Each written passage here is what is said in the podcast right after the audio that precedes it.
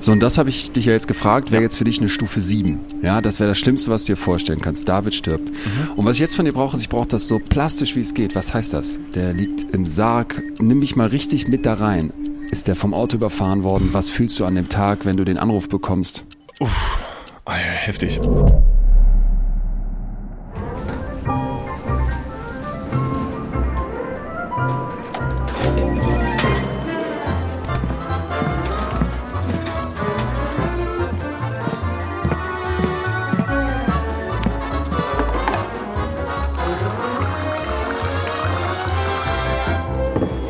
Meine lieben Damen und Herren, hallo und herzlich willkommen. Ihr habt es vielleicht schon äh, gehört. Heute zu Gast Dr. Leon Winscheid. Happy, hey, hallo. Happy Birthday. Happy Birthday. Wir haben das jetzt schon ein bisschen länger geplant. Jetzt bist du endlich hier gestrandet. Ich habe dir jetzt gerade schon, ich weiß gar nicht, ob man, äh, ist das so eine Frage, die du öfter gestellt bekommst, ob du tatsächlich Doktor bist? Äh, das tatsächlich, ja. ja aber, aber es macht auch wahnsinnig nicht, attraktiv. der Deutsche ist ekelhaft, wenn es um so Titel geht. Wenn mhm. du irgendwo reinkommst und es heißt Dr. Leon Wincher, Psychologe, wird keine Kontrafrage mehr, also es kommt überhaupt keine kritische Gegenfrage. Und ich finde das deswegen schockierend, weil als jemand, der gerne wissenschaftlich arbeitet mit Quellen und so, muss alles hinterfragt werden. Mhm, ja. Und da ist ein Titel gar nichts, sondern da muss jemand gute Empirie haben und nicht einen Titel.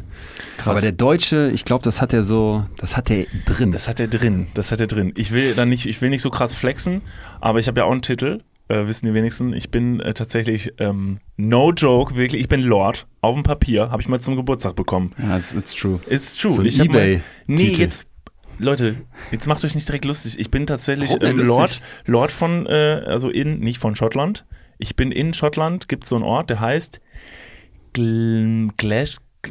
Glastonbury ist ein Festival? Nee, Glas ist ja auch egal, auf jeden Fall davon bin ich Lord und mir gehört da so ein halber Quadratmeter Land. Also wer dich jetzt nicht sieht, muss wissen, welche Körperhaltung er dabei einnimmt. Ja. Fast in so einem Sitz schon reitend. In Schottland. In den ersten paar Minuten wird sich also versucht abzuheben und dem niederen Fußvolk, also uns in diesem Fall, Leon und mir, ähm, zu, zu verstehen gegeben, was wir eigentlich wert sind. Und zwar nichts.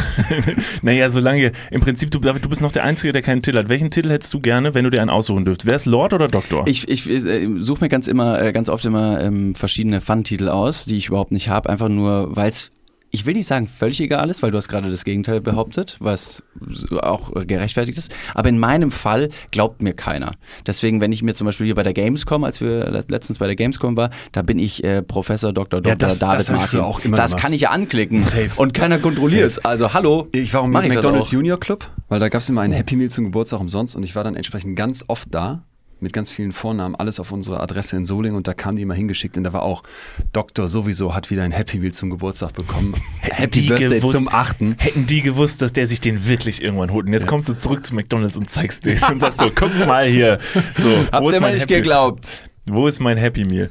Ähm, ganz kurz, um äh, einzusteigen in diese Folge. Ich glaube, ich habe so ein bisschen das Gefühl, wir machen heute mit dir zusammen, Leon, ähm, so ein bisschen so einen kleinen Deep Dive, weil David und ich sprechen in diesem Podcast und viele Leute, die hier zuhören, wissen das auch oft über unsere Gefühle. Und dein Podcast, also ein Podcast, den du machst zusammen mit Atze, der heißt Betreutes Fühlen.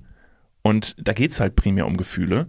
Und wir reden oft über Gefühle. Und deshalb haben wir jetzt ja einen Spezialisten für Gefühle am Start. Umso und mehr freue ich mich hier zu sein. Ja, ja, das, ja. Wird, das wird toll. Ich meine, auf der anderen Seite möchten wir dir, weil ähm, wir haben ja schon ein bisschen vorher Kontakt mit dir gehabt und haben gesagt, dass du dich auch ein bisschen darauf freust, meinem Podcast zu sein, wo du nicht sieben Seiten vorher durcharbeiten musst. Ich, ich glaube, sieben ist untertrieben. Ich bin enttäuscht, dass du jetzt hier eine Notiz hast, weil ja. ich, als ich hier gesagt habe, ja, wie sieht's aus mit ein bisschen Vorbereitung? Nix, Thema, nix. Thema Angst soll ja, und dann habe ich was geschickt, beziehungsweise ich wollte was schicken, ja. es wurde schon vorher abgeblockt. Nee, schick nix, wir bereiten uns nie vor. Ja.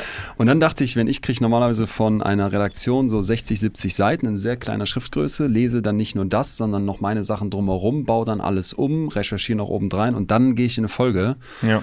Äh, nach so 17 Wochen Vorbereitung. Nee, aber ganz im Ernst, also bei, bei, bei der Wissenschaftskommunikation kannst du ja nicht einfach irgendwas erzählen, mhm. sondern musst ja deswegen auch diese Fakten und Zahlen und Quellen. Das ist mir ganz, ganz wichtig, weil dann welche Chaka-Sprüche raushauen, da gibt es genug, denke ich manchmal. Und ich bin also vorbereitet. Absolut, ich bewundere das komplett. Also äh, dein Podcast, äh, wenn man jetzt noch andere Podcasts nennen darf, in diesem Kosmos vielleicht Psychologie to go, haben wir ja. auch oft ähm, Franka, Beispiele. Ja, Franke haben wir auch letztens kennengelernt. Ja. Ein bisschen ist schon her. Aber auch eine wahnsinnig ähm, sympathische, ähm, sehr, sehr belesene Frau und die das alles sehr gut vermittelt. Weil es sind letztendlich sehr komplexe Theorien und, und Wissensstände und, und äh, Themen, die es einfach zu verstehen gilt. Ja. Das ist aber nicht immer einfach. Genau. Ja, und da, dabei ist vielleicht noch ein Punkt mir ganz wichtig, weil dieses, es ist so komplex und wenn es dir dann gelingt, das einfach runterzubrechen, dann wirkt es vielleicht auch, als wäre das das, was dahinter steht, nicht komplex. Mhm.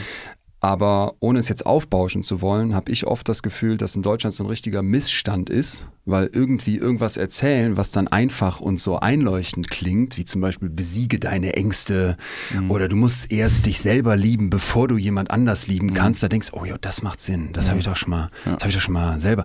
Und dann guckst du dir an, was sagt denn eigentlich die Studienlage dazu, was sagt denn die Wissenschaft dazu und zeigt plötzlich, das ist fatal falsch. Und mhm. jemand, der jetzt wirklich zum Beispiel mit Ängsten zu kämpfen hätte, dem würdest du damit richtig schaden, wenn der dir das glaubt. Mhm. Und das ist dann eben auch so, wo ich immer Ausschlag kriege, wenn ich dann die Coaches und noch schlimmer die Heilpraktiker sehe, die irgendwie rumlaufen und irgendwas erzählen dürfen und Thema Titel. Der Deutsche mhm. denkt Heilpraktiker, mhm. das ist ja ein Titel. Mhm. Du musst dafür ungefähr äh, einen Schulabschluss haben, wenn überhaupt, und dann so eine Prüfung machen, wo du nachweist, dass du die, die, die Bevölkerung nicht beschadest. Also es ist ein Angelschein quasi. Es ist ein Angelschein und dann kannst du dieses Schild aufhängen und dann kannst du auch theoretisch irgendwie so eine Art Therapie anbieten, weil dieser Begriff Therapeut auch nicht geschützt ist, sondern nur psychologischer Psychotherapeut, wo jemand wie ich nochmal nach fünf Jahren Psychologiestudium noch eine Ausbildung machen müsste. Die habe ich gar nicht gemacht, deswegen ich bin gar kein Therapeut, aber ähm, worauf ich hinaus möchte, ist dieses irgendwas dahin labern und dann Leuten das Gefühl geben, ey, ich werde dir helfen und ich kann dir und dass man jetzt mit einem Stein keinen Krebs heilen kann, das wissen hoffentlich die meisten, aber so kurz dahinter fängt es mhm. ja schon an,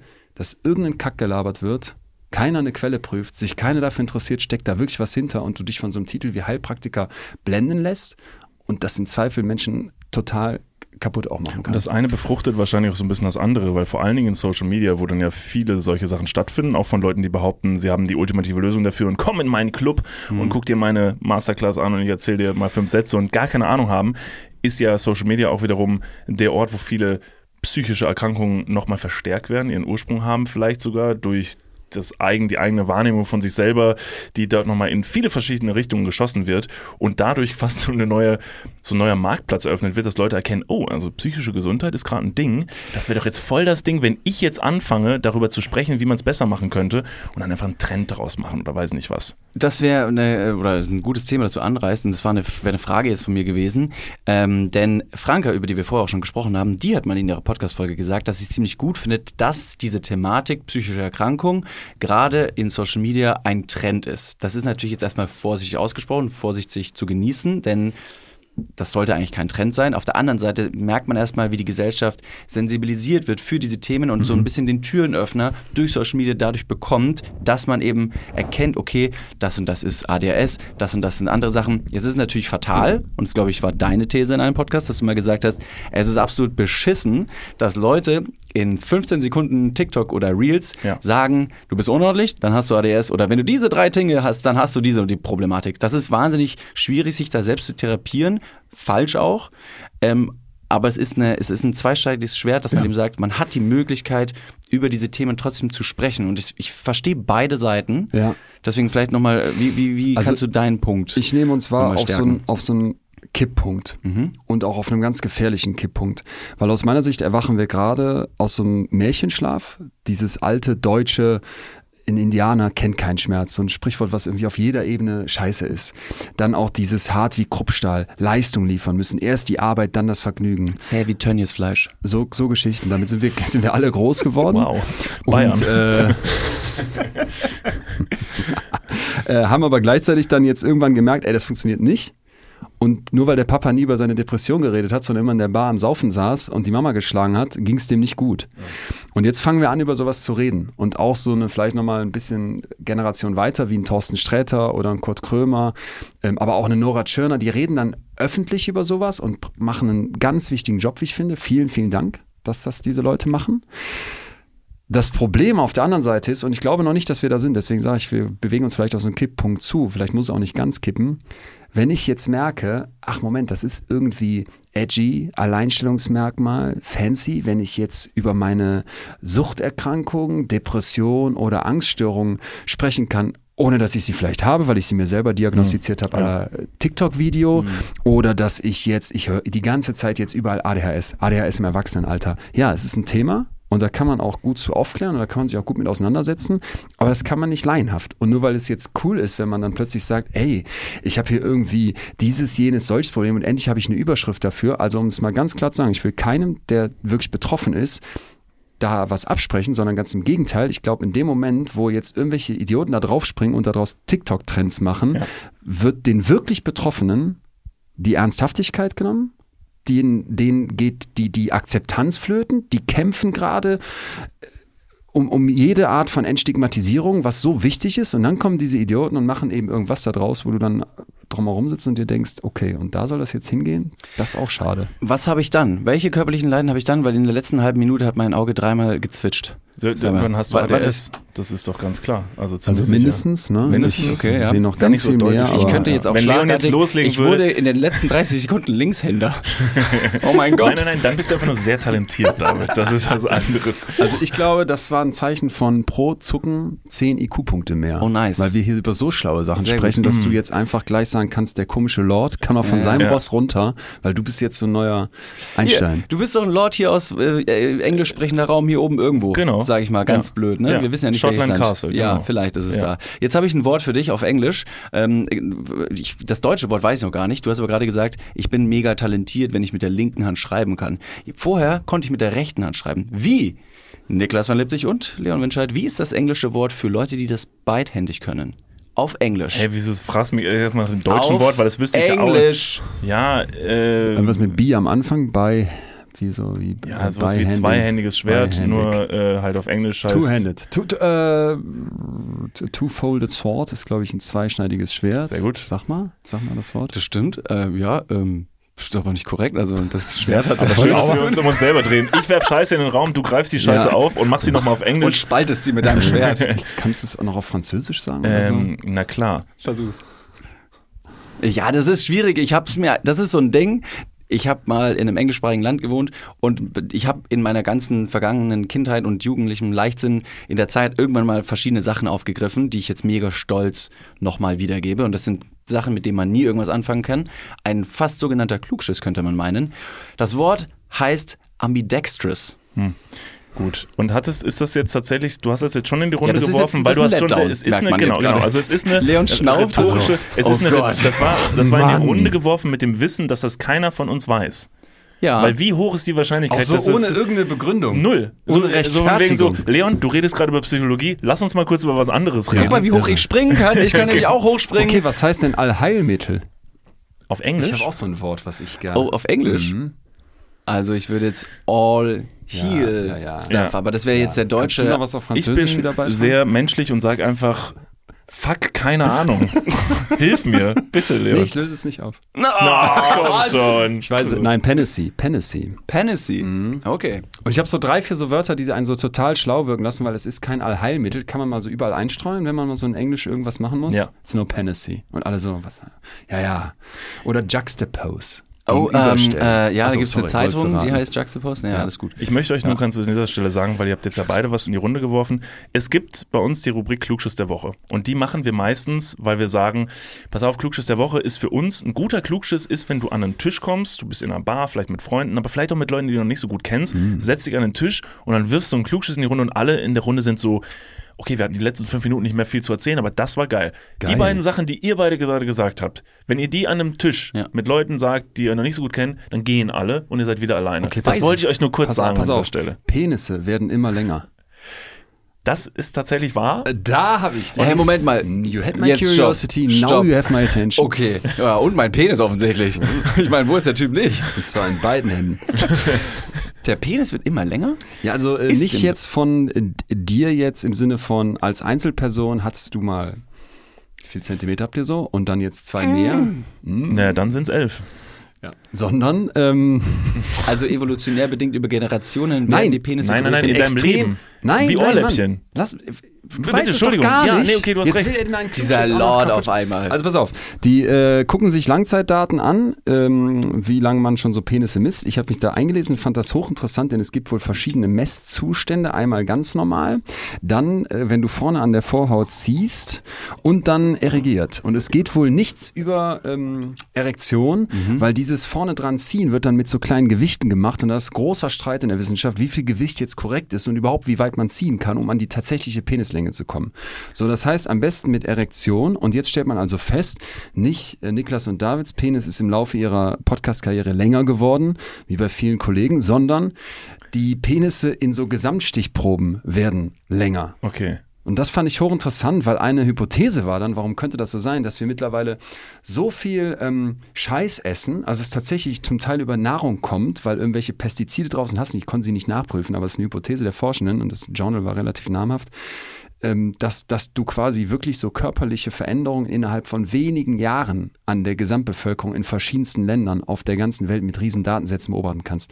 Ich fand das heftig, weil Penis klingt jetzt so nach Klugschiss für die Bar, aber wenn wir uns klammern, ey, wir fressen Zeug in uns rein, was so was Heftiges wie eine Penislänge in kürzester Zeit innerhalb der Menschheit so verändert? Also da muss Willst ich sagen, du jetzt sagen, je mehr Scheiße ich esse, das ist so fetter mit meinem Schwanz. Wir, wir haben natürlich denselben Gedanken im Kopf. Wie wir beide so unsere Hände heben und sind so, okay, jetzt passt ich mal war, auf. Ich war so, ich war so, das ist ein gesellschaftliches Problem und wollte... ich werde mit jeder Tiefkühlpizza belohnt. Und du leckst schon so an so einem frisch abgespritzten Pink Lady Apfel. Ja. Ah, ja, weißt du, das Ding ist, weißt du, was, ich wollte darauf hinaus, es gibt, ähm, es okay. gibt bei mhm. primär Pornoseiten, habe ich mal gehört, gelesen, in einem ja. Journal. Da gibt es dann eine Seite meistens diese Grow Your, grow your Penis ja. in weiß nicht was. Und dann denkt man sich immer so, ja, ja, klar, das ist natürlich fake, weil es gibt ja nicht irgendein Mittel. Und du kommst hier hin und legst uns einfach auf den Tisch, dass es dieses Mittel ja offensichtlich schon gibt und wir essen es schon, aber uns sagt anscheinend ja. niemand, welcher Teil. Bitte, ja. geht jemand hin und sagt mir, was es denn davon ist. Also welcher Teil, welchen Mist, den ich esse, und ich esse ja viel Mist, ist es denn nun, den ich jetzt über mein Leben hinweg essen muss? damit es einfach größer wird. Wir, wir brauchen weitere Studien. Ich also ich glaube primär oder über den Daumen oder über den Penis gebrochen könnte man sagen, es sind genau die Dinge, die besonders lecker sind, aber nicht gut für den, den eigentlichen Organismus des Körpers. Im Sinne von Boah. Pizza, Eiscreme, so ein bisschen Hammer. Soul Food und so ein bisschen Und warum macht das Sinn? Weil wenn immer mehr Plauze drüber hängt, brauchst du mehr Länge, um überhaupt noch zeugungsfähig zu sein. Das könnte ein Trick der Natur sein. Das könnte, könnte sein, ja. Das könnte sein, weil man sonst einfach da bekommt man nicht, also ja. Evolution ja ausgedribbelt, ja. würde ich sagen, an dieser Stelle. Und so sind wir gerade übrigens auf TikTok gelandet mit diesem Clip, da wo wir eigentlich nicht hin wollten mit unseren Fakten und sind mit diesem Clip offiziell getrennt. Vielen Dank, Internet. So, bevor wir uns jetzt dahin verrennen, äh, Leon, du hast gerade so auf mein Handy äh, geschielt und hast gesagt, du findest jetzt ein bisschen schade, dass ich mich doch vorbereitet habe. Um dir noch aufzulösen, was ich hier stehen habe, um dich deshalb wieder davon wegzubringen, dass ich mich vielleicht doch nicht vorbereitet habe. Das, was sich hier so auftürmt als Text, ist nämlich eigentlich nur nur, wir bringen zwischendurch mal ähm, Nachrichten von unseren Hörerinnen mit, ähm, einfach um zu zeigen, dass wir schon wahrnehmen, was die so schreiben und was die uns schicken, weil teilweise können wir bei Instagram nicht mehr so darauf antworten, weil dann doch relativ viel reinkommt. Aber so ein paar Best-ofs nehmen wir dann raus. Und eine Nachricht habe ich noch kurz mitgebracht, die wollte ich einfach äh, hier vorlesen. Äh, und zwar ging die wie folgt. Es hat wieder jemand von uns geträumt. Das passiert komischerweise relativ häufig. Und zwar, hey Niklas, ich habe von dir geträumt. Ich war mit ein paar Freundinnen unterwegs und die haben mir dann erzählt, dass du gerade überall in den News bist, weil du in die rechte Szene abgedriftet bist und einer von den Reichsbürgern geworden bist. Aber auf jeden Fall hat das dazu geführt, dass du für zwei Jahre in den Knast musstest. Schade. Ich war so verzweifelt und habe meine Freundin gefragt, ob der Podcast dann denn eigentlich noch weitergeführt werden kann. Dann bin ich aufgewacht. Viele Grüße, Funny. PS, ich hoffe, ihr führt den Podcast weiter, falls einer von euch mal in den Knast kommen sollte. Äh, Funny, vielen lieben Dank. Äh, ich kann dich beruhigen, it was all a dream.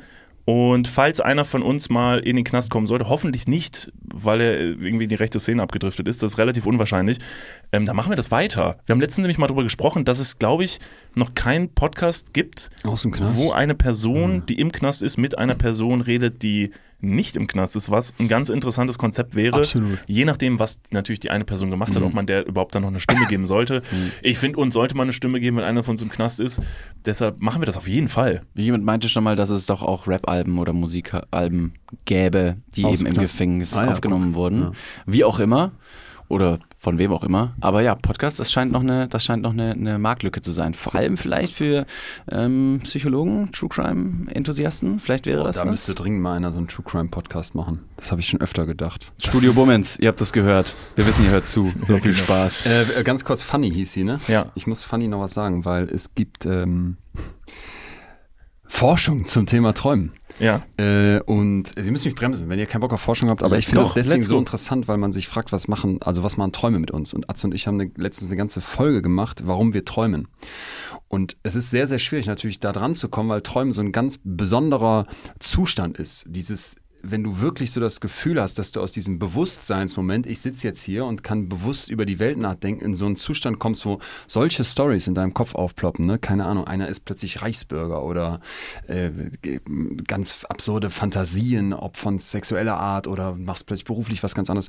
W warum ist das so? Was macht unser Kopf da? Und ähm, eine Sache, die ich total spannend fand, war, dass man, auch wenn das schwer zu untersuchen ist, so bestimmte Emotionen, die du über den Tag hattest, nicht aber den das Thema selbst im Traum wiederfindet. Mhm. Würde bedeuten, du warst beim Fußballspiel, hast da irgendwie gezockt und ähm, warst total sauer, voller Wut und Hass auf irgendeinen Kumpel, der dir dann den Ball abgenommen hat und selber das Tor schießt. Dann wirst du nachts im Zweifel nicht von Fußball träumen, sondern diese Emotion mhm. mit in irgendeinen mhm. anderen Traum nehmen. Und ich habe oft so, auch wenn da jetzt keine Empirie so direkt für, zur Verfügung steht, weil der Kopf so schwer zu verstehen ist, immer so den Eindruck, dieses irgendwann in dieser völlig absurden Welt, wo so viel auf dich einprasselt, wo eigentlich alles zu viel ist und du das auch permanent merkst und ja auch das Gefühl hast, es wird immer nur noch mehr, braucht dein Kopf Momente, wo der mal sortieren könnte, wo der mal Ruhe hat und dieses einfach wirklich nichts machen. Ich glaube, das haben wir total verlernt. Und dass das dann in der Nacht dann noch so doppelt und dreifach vielleicht nachgeholt werden muss, das finde ich, find ich so einen Gedanken. Also, Aber das ja. Nichtsmachen, ähm, um einfach mal den Kopf ruhen zu lassen und, und die Gedanken in Orten zu lassen, das passiert nicht nachts. Das sollte man bestenfalls auch schon tagsüber machen, weil viele Leute könnten ja meinen, ich habe so viel zu tun am Tag, ich brauche natürlich dann Ruhe am Abend, ich schalte ein bisschen ab, setze mich vor den Fernseher, gucke mir meine Serien an, gehe dann danach ins Bett und dann äh, liege ich ja und erhole mich ja. Dann passt das schon. Also ich finde, wir müssen uns einfach klar machen, dass dieses, wo mal nichts passiert, niemals ein Moment ist, wo wirklich nichts passiert. Es gibt so ähm, Hirnscan-Untersuchungen, wo man Leute in, in den Hirnscanner reinschiebt und dann müsst ihr euch so vorstellen, hast du einen kleinen Monitor vor deinen Augen und dann blinken da irgendwelche Reize auf, weil man will wissen, wie reagierst du, wenn jetzt plötzlich ein Dreieck, was immer links war, plötzlich rechts ist und dann gucke ich mir an, was passiert in deinem Kopf. Und in frühen dieser Experimente schiebt man die Leute in diesen Scanner und dann gibt es immer so Momente, wo man den Kopf quasi wieder in Anführungsstrichen auf Null fahren muss, dann kommt da nur so ein weißes Kreuz, also nichts und dann sitzt du da und guckst auf dieses Kreuz. Und dann gibt es wohl so die Anekdote von einem Forscher, der irgendwann hingelaufen ist und gesagt hat, ey Leute, unser Hirnscanner ist kaputt. Die machen gerade nichts, aber es geht total ab im Kopf. Und dann merken die plötzlich, nee, das ist ein Muster. In dem Moment, wo du wirklich da liegst und nichts machst, auch nichts Spezielles denkst, passiert unfassbar viel. Und die Überschrift aus, aus der Wissenschaft dazu ist Default Mode Network.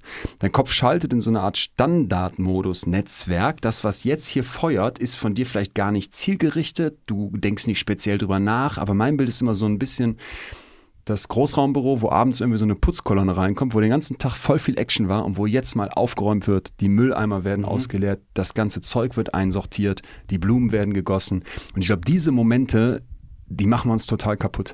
Mhm. Okay. Ja, also dieses, ich stehe mal an der Supermarktkasse ohne Handy. Ich sitze mal abends auf der Couch ohne Netflix. Ich gehe mal durch den Wald spazieren ohne Podcast im Ohr. Mhm. Dass dein Kopf überhaupt mal eine Chance bekäme, zu reflektieren, sacken zu lassen, dieses ganze aufgewirbelte, wie so ein Kaffeesatz, dass das mal runterkommen könnte. Mhm. Äh, stopp mal ganz kurz, wir gehen ganz kurz in die Werbung. Jetzt kommt Werbung. Also jetzt auch heftiger Kommerz, ne? Ist das jetzt hier wie in einem Prospekt oder was? Jetzt gibt's erstmal ein bisschen Werbung. Geil. Niklas. Ja. Wie geht's? Sauber. Mega. Was, äh, random Frage. Was ist in deiner Hosentasche jetzt drin? Mein Handy, meine Kopfhörer und mein Portemonnaie. Okay. Ähm, was ist in deinem Portemonnaie drin? Das Warte. ist ultra privat. Stopp. Ich kann es erraten. Ich bin nämlich, ich bin ein Mindreader. Ja. Äh, ich, ich spüre, da sind, da ist ein, da ist ein angerissener 20-Euro-Schein drin. Äh? Da ist deine, dein Büchereiausweis. Äh? Dein Schwimmpferdchenabzeichen. Wo er? Und ein Kondom, das da schon viel zu lange drin okay, ist. Okay, stopp. Aber es stimmt alles. Wer hat die Ambition, ein Kondom in den Geldbeutel zu tun und dann damit rauszugehen, um zu sagen, das werde ich heute benutzen. Ist das mal passiert? Nee, keine Ahnung, weiß nicht, wer das macht. Nee? Mhm. Ist schon ein bisschen zu lange da auch da drin, oder? Ja, ich weiß gar nicht. Vielleicht ist mittlerweile auch noch ein Stück Latex, was irgendwo, was ich schon, womit ich schon fünfmal versucht habe, irgendwo zu bezahlen. Hier sind fünf Euro. Das geht wahrscheinlich nicht, ne? Das geht nicht. Okay, pass auf. Soll ich dir mal sagen, womit das Bezahlen funktioniert und was in deinem Portemonnaie noch fehlen könnte? Mhm. Es ist die neue Sparkassencard. Oh. Die hat nämlich zahlreich neue Features und ist immer am Start. Was kann die alles, fragst du dich jetzt vielleicht. Pass mal auf, mit dieser Warte, einen Ka was kann sie alles? Glad you asked. Ich sag's dir. Pass auf, mit dieser Karte hast du einfach Möglichkeiten, im In- und Ausland bargeldlos zu bezahlen. Du kannst online, mobil an allen Mastercard- und Visa-Akzeptanzstellen deine Karte vorhalten und dann macht's immer Bling.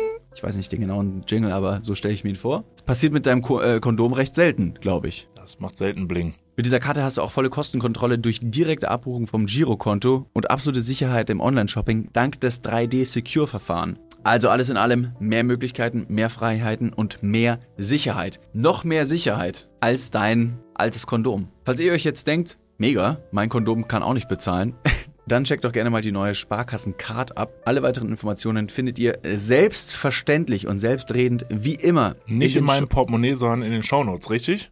Niklas. You got him right. Yeah. Und gut verhütet geht's jetzt weiter im Podcast. Werbung, Ende. Aber ist das so, wenn ich das jetzt mal bewusst, also wenn ich das jetzt mal bewusst machen würde, in welchen, in welchen Tonus sollte ich das denn machen? Jetzt mal ganz realistisch, weil ich muss daran denken, dass, also witzigerweise, ich muss sagen, dieses Gespräch, ich habe dieses Gespräch mit meiner Psychotherapeutin, ich muss mal aufpassen, die ist nicht Psychologin, sondern Psychotherapeutin, geführt und die hat nämlich des Öfteren zu mir gesagt, Herr Van Lipzig, haben Sie denn mal so Momente, wo Sie mal nichts tun?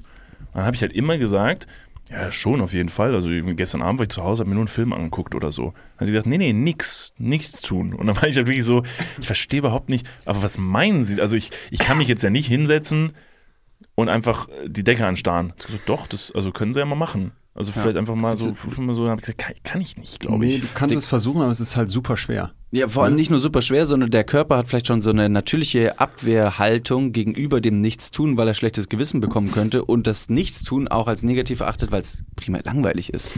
Weil da passiert dann einfach recht wenig, obwohl natürlich das Nichtsmachen erstmal eine, eine Art Meditation und Übung ist, um da erstmal reinzukommen, den Körper runterfahren zu lassen.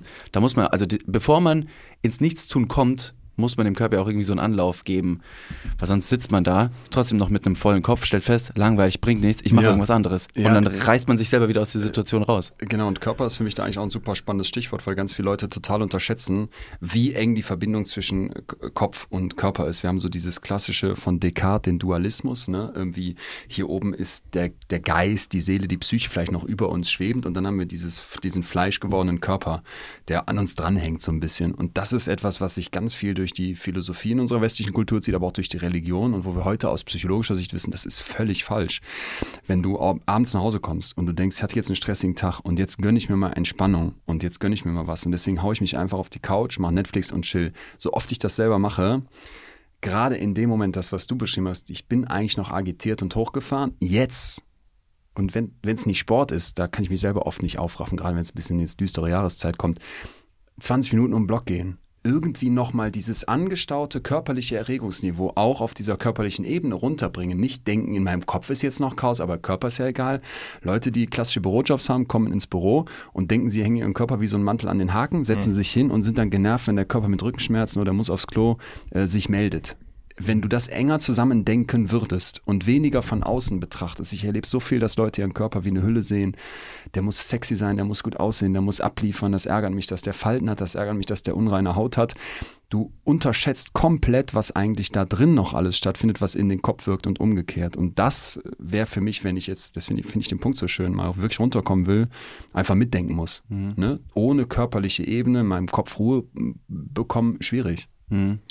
Aber Frage dazu, ist es denn so, also wenn jetzt eine Person zu mir kommt und sagt so, ey, bei mir hilft zum Beispiel, um Stress abzubauen, äh, hilft mir total Sport. Ist für mich ein super Katalysator. Ist das so, dass wirklich das kopfmäßig unterschiedlich sein kann, was für eine Person Entspannung bringt und Stressabbau? Oder gibt es wirklich, oder gibt es da wirklich eine Regel, wie du jetzt, also zum Beispiel die Regel wäre, nee, es kann zum Beispiel nicht sein, dass für dich Entspannung ist, ich sag's mal, abends ins, für mich, sagt jemand, für mich ist Entspannung, ich gehe abends ins Kino, alleine, und setze mich dahin, hocke mich in so einen ganz gemütlichen Sessel und gucke mir einen Film und das, das bringt also, mich total runter. Kann das sein, dass das für eine Person tatsächlich echte Entspannung bringt und Stressabbau und für eine andere Person gar nicht? Ist das individuell? Kann man sich das selber anlernen und quasi aussuchen? Oder ist das tatsächlich, sagst du, nee, also, also das ist vielleicht eine kleine Illusion, die du da aufbaust, aber es ist jetzt nicht wirklich so?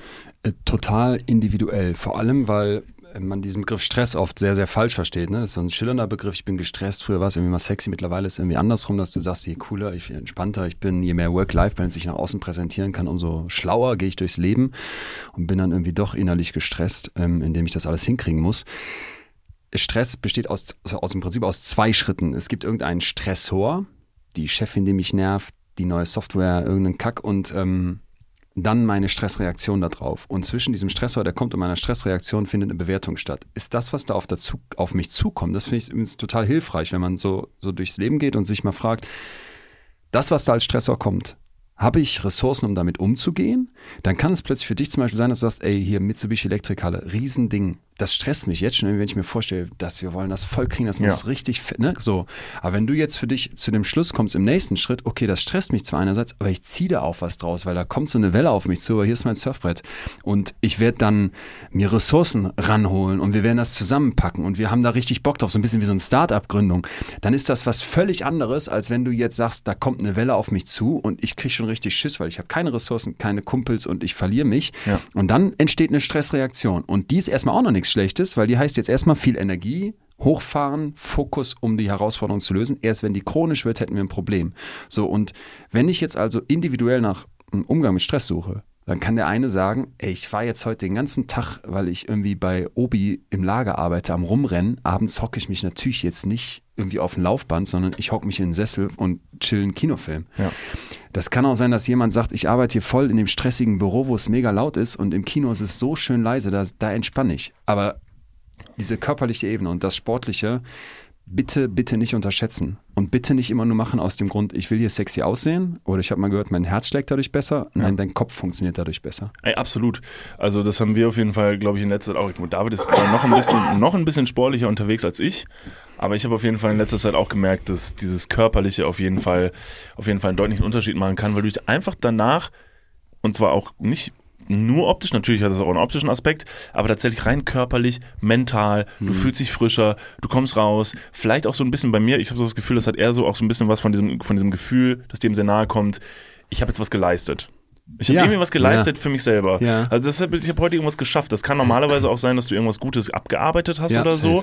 Kann das sein. Aber in dem Fall ist es so, ich habe irgendwie heute gerade was Gutes Körperliches für mich getan und irgendwie ist dadurch meine Tagesaufgabe auch irgendwie gerade schon geschafft. Mhm. Und das bringt mir irgendwie totalen Seelenfrieden. Mhm. Oder, oder ein Frust, den man dadurch rauslassen kann. Also ich habe wahnsinnig viel ähm, Teamsport früher gemacht, Fußball, und Tennis. Tennis ist jetzt nicht so der klassische Teamsport, aber das hat mir wahnsinnig geholfen, einfach mal den ganzen Frust loszulassen. Meine Eltern haben mir damals auch früher immer gesagt, David, lauf mal im Block. Du bist schon wieder viel, viel zu aufgedreht. Äh, und du bist super unordentlich, deswegen habe ich ADS. Nein. das weiß ich bis heute nicht. Da müsste ich vielleicht mal irgendwann zum Arzt gehen, aber ich habe auf jeden Fall ein großes Energiepotenzial, das ich ähm, mit Frust nach Hause bringe, wenn ich es über den Tag hinweg nicht abgelassen habe. Und deswegen hilft mir Sport einfach da A, nichts zu machen. Ich höre komplett stressige Musik. Das ist purer Stress in meinem Kopf. Es ist Stress für den Körper, Stress für den Muskel. Aber da gebe ich einfach nochmal diese restliche Energie raus, um danach besser runterfahren zu mhm. können. Mhm. Und dann lege ich mich ins Bett und dann fängt dieses, dieses, dieses Einloten, dieses Nichtsmachen, fängt dann bei mir an. Deswegen muss ich mal ganz kurz noch meinen letzten, meinen letzten Rest rausdrücken. Thema Sorgen. Äh, du hast nämlich vorhin äh, schon mal ein bisschen in die Richtung gesprochen, als du über unsere Mitsubishi Elektrikhalle Show Ende des Jahres gesprochen hast. Das ist ja ein recht recht, recht gutes Beispiel dafür, dass man sich natürlich total verrückt machen kann über Dinge, die jetzt gerade noch nicht passiert sind, die aber also höchstwahrscheinlich in, in der Zukunft passieren werden. Ist es denn jetzt, ich spreche jetzt mal ganz direkt so über mich oder über uns, ist es denn gesund, dass man sich darüber jetzt so viele Gedanken macht und sehr viele Sorgen? Sollte ich das machen? Also ist es okay, sich viele Sorgen zu machen oder würdest du sagen, wäre schon geiler, wenn man sich einfach mal weniger Sorgen machen würde und erstmal so ein bisschen YOLO, Jugendwort, again? Cool, ne? Ja, Swag. oh Gott. Hey, was, was geht ab, Leute? Slay, Slay, Alter. Wir sind hier ein cooler junger Podcast ja, ja, mit coolen ja. Begriffen. Also erstmal würde ich natürlich sagen, wo wir schon dann coole Wörter in den Raum schmeißen, würde ich sagen, Leute, erstmal nicht so viel worryen, äh, erstmal ein bisschen mehr Stop overthinking. Chillen. Mhm. Sag mal, bean, äh, bean. Stop overthinking, ja, das stimmt. Also man kann sich ja auch wirklich manchmal krank denken, indem man die Sorge von morgen heute schon so anwendet, dass ich mir denke, oh mein Gott, es wird zu krass. Äh, ich fange damit gar nicht erst an. Und das ist dann klassisches Overthinking, würde ich mal schätzen. Und dann ähm, hilft das keinem. Ähm, ja, müssen wir vielleicht mal kurz ein bisschen sortieren. Also was, was heißt überhaupt Sorgen machen? Also ein, ein, ein ganz spannender Punkt für mich in der Psychologie ist, dass man fragt, warum Menschen etwas machen. Weil wenn wir jetzt an so Sorgen denken, die wir haben, dann haben äh, Superstars wie ihr so Sorgen, wie kriege ich die Mitsubishi Electric Hall voll? Und jemand anders hat vielleicht so Sorgen wie, boah, ähm, wie wird das eigentlich im Alter für mich, ne? Mit wie kann ich die Miete bezahlen? Dann hat man vielleicht so Sorgen wie, ja, liebe ich eigentlich meine Freundin genug, um mit der zusammen zu bleiben und die will jetzt vielleicht auch irgendwann Kinder haben. Und dann sind das so Pro Probleme, die irgendwann in der Zukunft stattfinden, die ich mir in die Gegenwart hole, mit denen ich mich beschäftige. Und wenn man jetzt mal überlegt, was Sorgen eigentlich mit uns machen, die kreisen in meinem Kopf, die nehmen relativ viel Volumen ein, die kosten mich irgendwie Kraft, die kosten mich Freude, die Gefahr ist noch gar nicht da, ich bin nicht im Jetzt. Und dann müsste man zusammengefasst fragen, wieso zur Hölle macht man sich so viele Sorgen? Weil ich weiß nicht, wie es euch geht, aber ich mache mir echt viele Sorgen um irgendwas. Ich werde auch mal so nachts wach und für so Streitgespräche merke ich, dass ich so innere Monologe führe oder Dialoge führe, besser gesagt, von Streits oder Konflikten, die gar nicht stattfinden. Wisst ihr, so, so ich mache mir viele Sich Sorgen. Schon vorbereiten darauf quasi. Sich vorbereiten. So sein, sein, sein Waffenarsenal schon mal zurechtlegen Was für irgendwas. Ich, man so. Wenn mir jetzt vorgeworfen werden ja, würde, dass ich das safe. und das gemacht hätte. Ja, genau. Aber dann fragt man sich halt manchmal so, ist es denn, also ist es, ist es okay, so besorgt zu sein? Weil wenn ich über Sorgen nachdenke, dann denke ich ja so ein bisschen und korrigiert mich, wenn ich komplett falsch liege, dass das, das bereitet mich ja schon auf einen in vielerlei Hinsicht sehr realistischen Fall vor. Weil wenn ich jetzt mein Leben mal betrachte, wie es noch kommen wird, dann ist meine Sorge, was viele Dinge angeht, ja nicht unberechtigt, denn ich weiß, dass ich noch sehr, sehr viele, sehr schlimme Dinge zum Beispiel erleben werde. Allein die Tatsache, wenn man zum Beispiel Eltern hat noch, dann weiß man, dass der Punkt zum Beispiel kommen wird, dass die irgendwann sterben. So, das ist eine Sache, die besorgt mich sehr, weil ich mich darüber sorge, wie werde ich damit umgehen, wie, was wird das mit mir machen, kann ich mich, dann denkt man darüber nach, kann ich mich darauf vorbereiten vielleicht. Ja. Und das ist ja dann im Prinzip, da ist eine Sorge ja vielleicht gar nicht so blöd, weil ich mir denke, vielleicht sollte ich jetzt schon mal drüber nachdenken, was ich denn überhaupt in der Situation mache. Und dann fange ich an, mich sehr zu sorgen. Und dann wiederum würde ich doch sagen, ist eine Sorge doch eigentlich was, was sehr, sehr Gutes, oder? Äh, doch, die Sorge ist sehr blöd, denn die Sorge funktioniert wie Fast Food. Ich mache mir um etwas Sorgen und gebe meinem Kopf das befriedigende Gefühl, ey, du machst dir zumindest Gedanken. Du bleibst hier nicht tatenlos sitzen. Deine Eltern werden irgendwann sterben. Ich mache mir schon mal Gedanken darum. Ich weiß nicht, ob ich diese Beförderung bekomme. Ich mache mir schon mal Gedanken darum. Ich weiß gar nicht, ob ich mit 60 noch einen Job habe. Ich mache mir schon mal Gedanken darum. Mhm.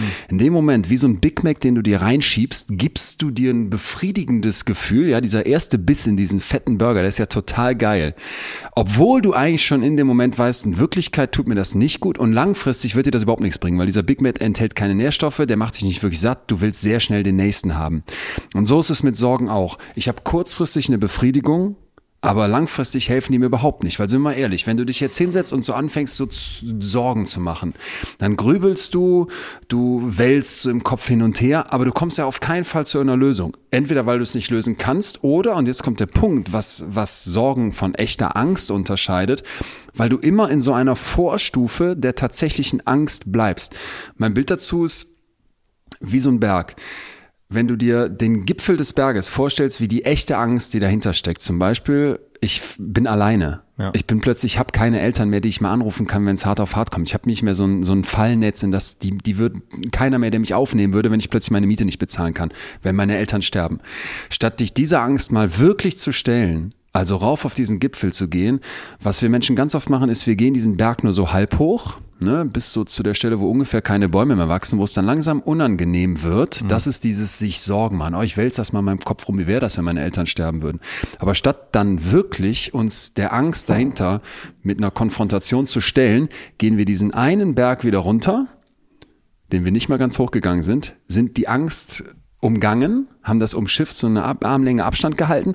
Und weil wir jetzt aber auch nicht im Tal sitzen wollen und die schöne Sonne genießen oder das schöne Leben genießen wollen, denn man muss sich ja Sorgen machen. Wer weiß, was noch Schlimmes passiert, gehe ich jetzt wie in so einer Bergkette, wir nennen das dann Sorgenketten in der Psychologie, die nächste Sorge an und fange jetzt an mal so rumzukauen, ach, was wäre eigentlich, wenn ich meinen Job verliere? Auch ja. da stelle ich mich nicht wieder der Angst dahinter, sondern gehe den Berg nur halb hoch und wieder zur nächsten. Die, die Lösung wäre, wenn ich eine Sorge wirklich loswerden möchte, dass ich einmal mich wirklich der Angst dahinter stellt. Und da gibt es eine super, super schöne Übung, die, die man ausprobieren kann, die aber ziemlich heftig ist. Also wenn du willst, kann man die machen. Mhm.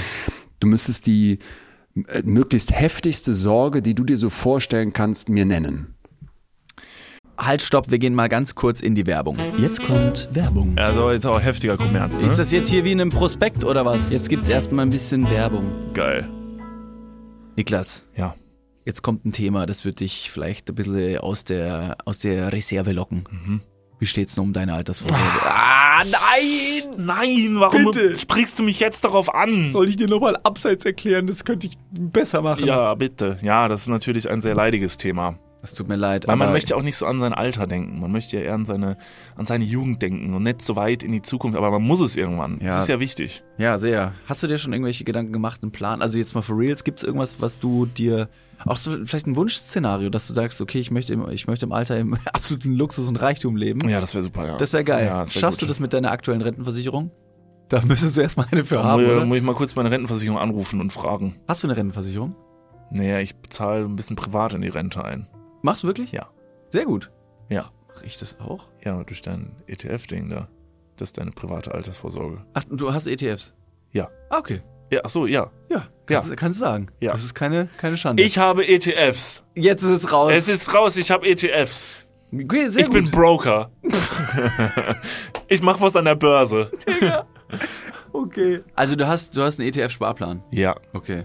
Ja, ich auch ich will mich da oder kann mich irgendwie sehr schwierig nur auf die staatliche Vorsorge verlassen.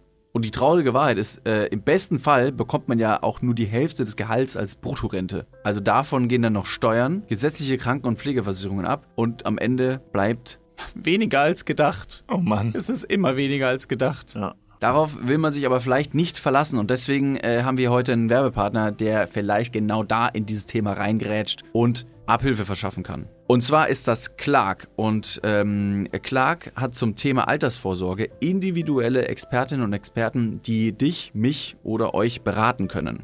Clark hilft dabei, mehr aus der Rente rauszuholen. In der App, kannst du easy aufs Handy runterladen, kriegst du mit ein paar Klicks heraus, ähm, welche Themen dir wichtig sind und dann können dir in einem Termin mit einem Berater, mit einer Beraterin äh, Vorschläge gemacht werden, wie deine Versicherung und deine Rente aussehen soll. Alles ganz super entspannt. Und dann bekommst du ein persönliches Angebot, das auf deine Bedürfnisse zugeschnitten ist. Und wenn dir vielleicht beim Anblick deines Rentenbescheids auch die eine oder andere Träne über deine wirklich sehr schöne, aber auch hydrierte Wange, du siehst super aus. Ich habe heute eine Creme drauf. Hast du da Creme drauf? Mhm. Mhm, genau, das schmecken.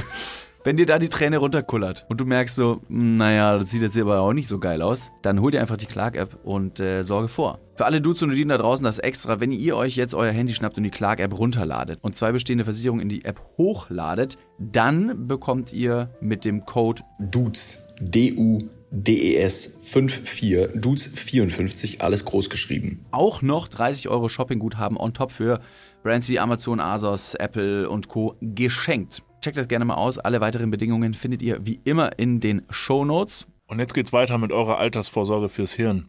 Dudes, der Podcast. Werbung, Ende. Okay, äh, also, boah, das, sollen wir jetzt aus, also wir sollen jetzt aber die möglichst heftige Aber ich finde, ich finde, das ist ein sehr schönes Stimmungsbild. Je, je schlimmer es geht, umso besser und das würde ich jetzt gerne von dir hören. Und wir haben alle dabei im Kopf, kann auch jeder für sich selber mitmachen, diesen Berg, ne? Und wir stellen uns jetzt vor, dieser Berg hätte mhm. Stufen, Stufe 1, 2, 3, 4, 5, 6, 7, wäre von mir aus 7, wäre das Allerschlimmste. Und ich möchte jetzt von dir so eine richtige Sorge-7-Situation haben. Ja, okay. Dann mache ich jetzt was ganz Drastisches. Das meine ich gar nicht ironisch, sondern wirklich, weil ich wirklich mal drüber nachgedacht habe. Nicht, nee, nee, ich brauche jetzt nicht jetzt, wo du mal irgendwann, sondern wo du wirklich sagen wirst, das ist eine Kernsorge in deinem Leben. Die so grundsätzlich im Hintergrund vielleicht mitschwingt. Ach so, die im Hintergrund, also es ist nicht also so ein faktisches Event, Nein. was stattfinden könnte. Sondern so eine, oh, wo, okay, wo machst ja, du dir, du wirst doch. dir jetzt ja auch nicht grundsätzlich die meisten okay. Sorgen die Mitsubishi alle machen, sondern eher nee, um nee, sowas nee, um wie. Gottes Willen, um Gottes Willen. Äh, Verlust Ja, Auf Verlust, absolut, wovon, absolut Verlust. Von wem? Von einem was? geliebten Menschen. Also wenn es jetzt zum Beispiel David wäre, das, ich habe tatsächlich schon mal, das, das ist drastisch. Ich habe schon mal Mach's. drüber nachgedacht, wie, wie, wie also Nicht wie, albern. Ich, ganz Nee, ich meine es wirklich nicht albern. Ich meine es wirklich Wirklich nicht völlig albern. ernst. Also David wäre jetzt Todernst. jemand, der stirbt. Ja. Ja? Und das war jetzt mein Ernst. Ich meine ich meinte es auch komplett, da ich mal drüber nachgedacht hätte, wie schlimm das wäre. Also für mich, also ne, weil du bist ne, natürlich auch mein bester Freund irgendwie, wie grausam das wäre und wie schlimm das wäre. Und wie es Okay. dann weitergehen würde. So, und das habe ich dich ja jetzt gefragt, wäre Ja. jetzt für dich eine Stufe 7. Ja, das wäre das Schlimmste, was du dir vorstellen kannst. David stirbt. Mhm. Und was ich jetzt von dir brauche, ist, ich brauche das so plastisch, wie es geht. Was heißt das? Der liegt im Sarg. Nimm mich mal richtig mit da rein.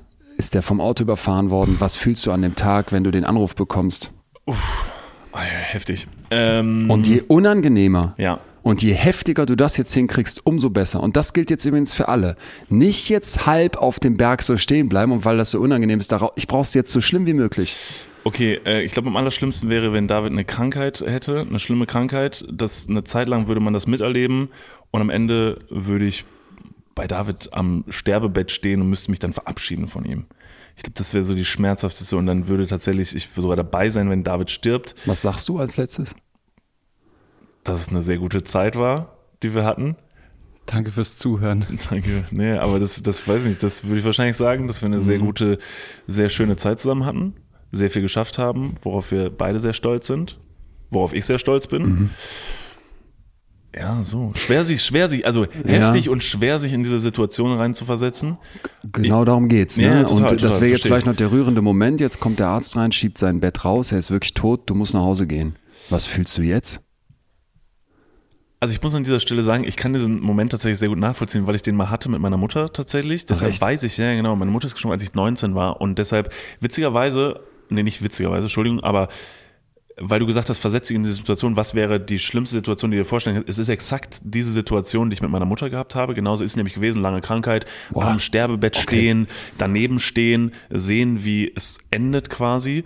Und, und deshalb, als du jetzt gerade gefragt hast, wie wärst du danach? Stell dir das mal vor, dachte ich mir, gut, ich weiß es halt tatsächlich. Also ich weiß halt tatsächlich, wie absurd auch dieser Moment danach ist, weil man sich sicherlich immer mal so vorgestellt hat, wie wäre wohl dieser Moment, was, was passiert und das bestimmt total monumental und weiß nicht was. Am Ende war es so, es war vorbei und dann war erstmal Stille. Dann war erstmal Stille, jeder hat kurz seinen Raum gesucht und seinen Ort gesucht, wo er kurz damit umgehen konnte.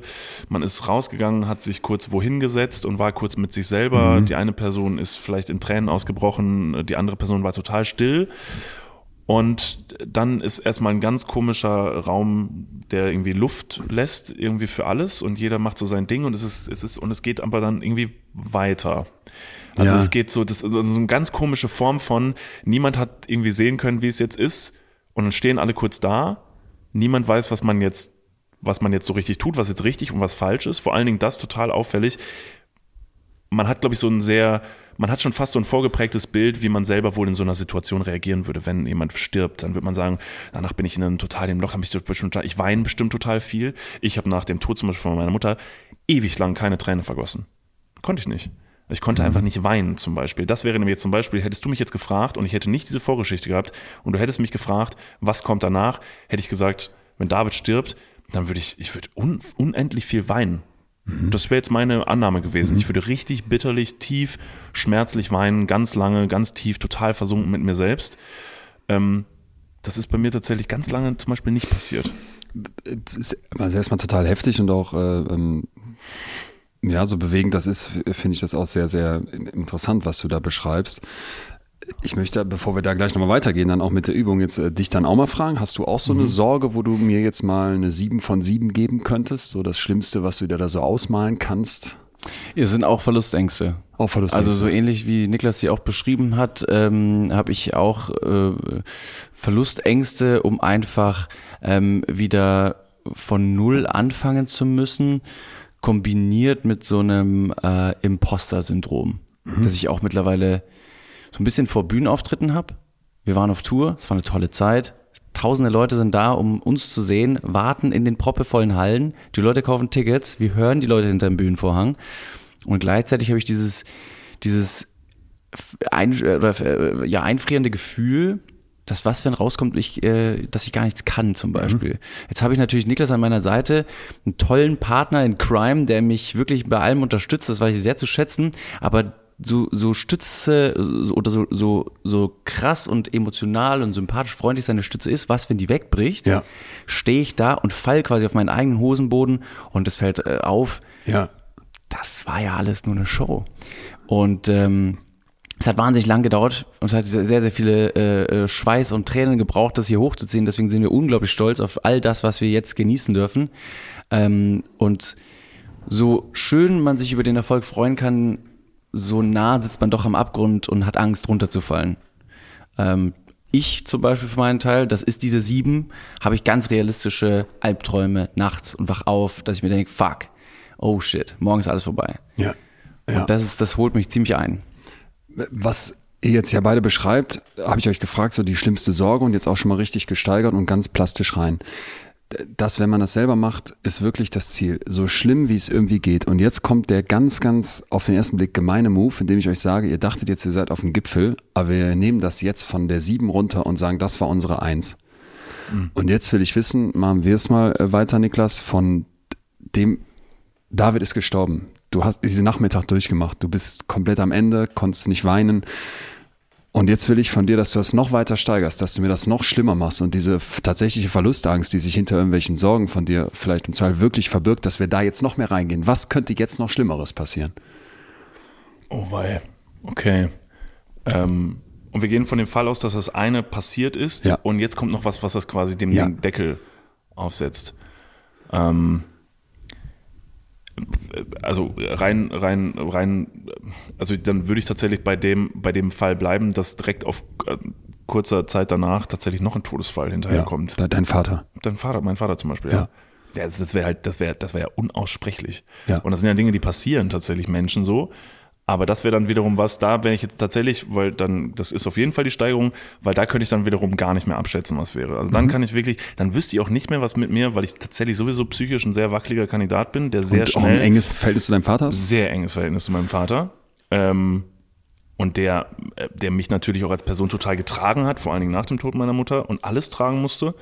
Und das ist dann so ein Punkt, da weißt du wirklich, das ist so ein Punkt, so ein blinder Spot, wo du sagst, da könnte ich mir gar nicht vorstellen, wie man das ertragen könnte, ja. obwohl mir total bewusst ist, nach allem, was passiert ist, wie unfassbar viel ein Mensch imstande ist zu ertragen. Mhm. Also man, also man hat ja. Und jetzt Vorsicht, weil ja. das jetzt, sorry, dass ich so, ne, aber das ist ein ganz natürlicher Moment, der jetzt kommt, ja. Dein Kopf merkt jetzt, das ist so furchtbar, ja. ich brauche jetzt Ausflüchte. Absolut. Jetzt erzähle ich gleich was von Coping-Strategien. Mir erzählen Leute dann oft, ja, ich würde mir dann einen Hund kaufen. Und, der, und dann sage ich, Kat, nein, nein, nein. Unser Ziel ist hier gerade, dass wir in die maximale Angst, den wirklichen Gipfel kommen, der sich hinter deiner Sorge verbirgt. Und deswegen, du hast mir jetzt die zwei beschrieben. Wir gehen weiter und jetzt kann man überlegen, wie detailliert man das immer macht. Aber je schmerzhafter, je detaillierter das wäre, umso besser. Verlustangst, David ist tot, dein Vater ist tot, du sitzt jetzt da, völlig am Ende. Was passiert jetzt mit dir? Ja, ich wäre ziemlich lost. Also ich wäre ziemlich verloren, hätte das Gefühl, dass sehr viele Stützen meines Lebens weggebrochen sind. Vor allen Dingen die äh, Personen, wo man als erstes hingegangen wäre, ja. wenn was ist. Und plötzlich steht man ganz alleine da. Und alleine sein macht mir richtig, richtig viel Angst. Du bist komplett alleine, du bist vielleicht auch arbeitsmäßig total eingeschränkt, weil ihr viele Sachen zusammen macht. Dann alles. Alles ist alles. weg. Was passiert jetzt auf Stufe 4? Wie kann es dir noch schlechter gehen? Alter, das ist. Wir sind jetzt bei Stufe 4? Wir sind jetzt bei Stufe 4, also ja, das ist, also ich, also ja, okay, ich finde es interessant, ich, mir fällt sehr schwer, da was zu finden, was das gerade für du mich Du könntest steigert. selber krank werden, du könntest ja, Drogen ich anfangen weiß nicht, zu nehmen. ob das für mich, also ich weiß nicht, ob das selber krank werden für mich schlimmer wäre als die Sachen, die ich davor gesagt habe. Ich würde sagen, wenn jetzt bei allem, wo du dich irgendwie wieder rausstrampeln könntest, jetzt noch so eine eigene Krebserkrankung oben drauf käme. Ja, dann würde ich auf jeden Fall den Lebensmut auf jeden Fall verlieren, ja. Und dann können wir in Stufe 5 kommen und uns jetzt vorstellen, du liegst da selber im Krankenhaus und du hast ja sowieso schon einen ganz wichtigen Freund verloren, den Vater verloren. Du wirst grummeliger, immer weniger Leute wollen dich auch sehen, weil es kaum noch erträglich sich mit Ja. dir zu unterhalten, weil du in diesem tiefen, tiefen Loch bist. Wir haben jetzt noch eine massive Einsamkeit, die da oben drauf kommt. Jetzt sind wir bei Stufe 5. Du merkst schon, wo das hingeht. Jetzt könnte ich dich nach Stufe 6 fragen. Wie geht das weiter? Ich kann es mir kaum vorstellen. Also wirklich, Mhm. ich denke drüber nach. Ich Mhm. denke drüber nach, weil ich jetzt weiß, dass wir weiter die Stufen hochgehen sollen. Aber es fällt mir wirklich schwer ab einem Punkt mir noch schmerzhafte Dinge auszumalen. Mhm. Also weil, wie gesagt, weil wir schon an dem Punkt sind, dass ich jetzt selber krank werde ja. und quasi meinem eigenen Tod entgegenblicke, wovor ja. ich wahnsinnige Angst habe, also keine Frage, aber ich bin schon an so einem Punkt angekommen, wenn ich kopfmäßig mich da reinversetze, ich sage, unerträglich, keine Ahnung, wo ich dann bin, keine Ahnung, was ich dann mache, keine Ahnung, an wen ich mich halte, an wen ich mich wende. Ich bin die einzige Person, die übrig ist, an die ich mich wenden könnte ja. und ich bin aber dann an dem Punkt schon so im Arsch, dass ich überhaupt nicht mehr zurechnungsfähig wahrscheinlich bin. Deshalb, ich könnte dir tatsächlich Stufe 6 sehr schwer gerade nennen. Also ich weiß nicht, ob dir eine einfallen würde bei dir selber jetzt, wo du an dem Punkt noch wärst, wo du sagen würdest, ja, logisch, meine nächste Stufe, die mir ganz schön wehtun könnte, mhm. holy fuck, was bleibt einem halt noch?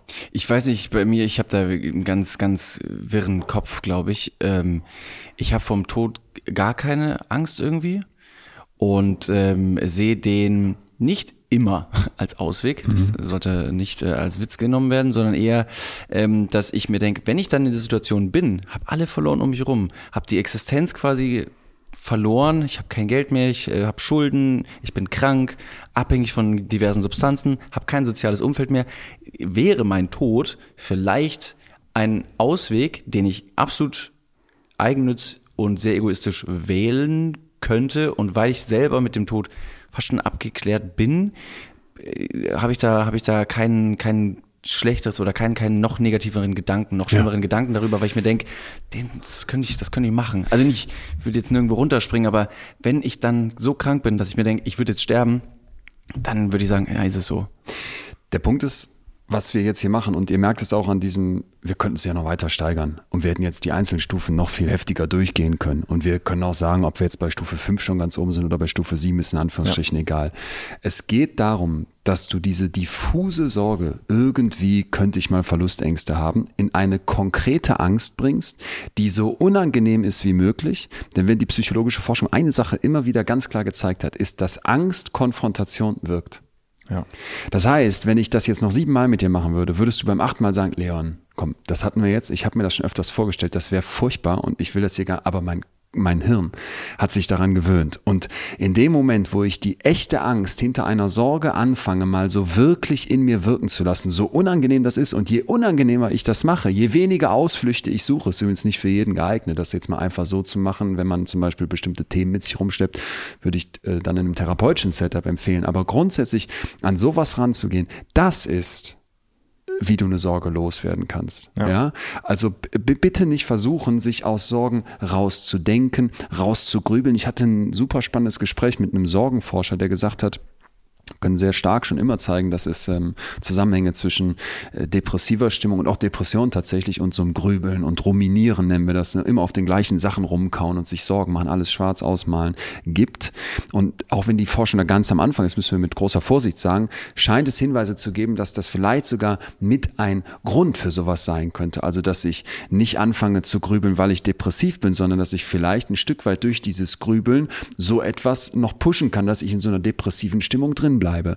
Und das ist für mich eben ganz, ganz wichtig, dass wir wirklich mal klar haben, grübeln, Sorgen machen, das ist wie Fastfood essen. Du gibst deinem Kopf kurz das Gefühl, ich mache ja was, ich gehe so ein bisschen den Berg hoch aber langfristig löst du überhaupt nichts und nimmst dir eigentlich sehr, sehr viel FOMO-Zuversicht und vor allem so Space im Kopf, weil äh, diese Sorgen äh, sind wie so Nebel und lassen alles voll hängen und es ist drumherum kein Platz. Ne? Und wenn du es jetzt ein bisschen weniger heftiger als diese Konfrontation haben möchtest, dann versuch diesen Sorgen einen Rahmen zu geben.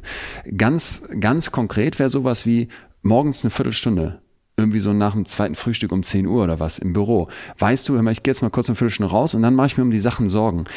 Und dann weiß jeder, der das schon mal ausprobiert hat, die werden wiederkommen im Laufe des Tages. Deswegen nochmal abends, nicht direkt vorm Schlafen gehen, sondern so nach der Tagesschau. Nochmal weiß ich, habe ich später wieder eine Viertelstunde und da ist jede Sorge okay und ich darf rumgrübeln und machen und tun. Aber ansonsten halte ich das von diesen beiden Slots fern.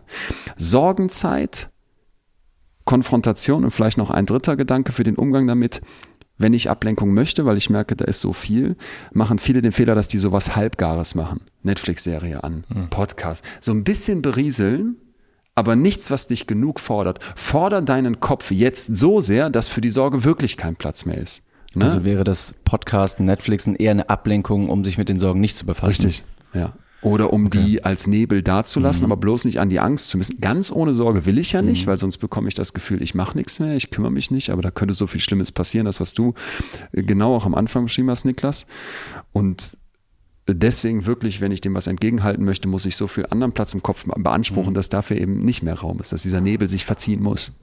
Gibt es eine Faustregel, die aber jetzt, wo ich die Frage stelle, schon sehr relativ und individuell ist, ab wann eine Sorge berechtigt ist? Dass wenn ich jetzt sage, okay, ich habe Existenzängste, Angst vorm Tod, Angst, die Liebsten zu verlieren, Angst, in den finanziellen Ruin zu gelangen, Angst vor also, äh, einem Unfall oder sonst irgendwas, und auch noch dann die Sorgen vor anstehenden Events, zum Beispiel unsere Mitsubishi Elektrikhallen-Nummer, die furchtbar groß ist, dass man sich denkt, oh mein Gott, das ist ziemlich krass.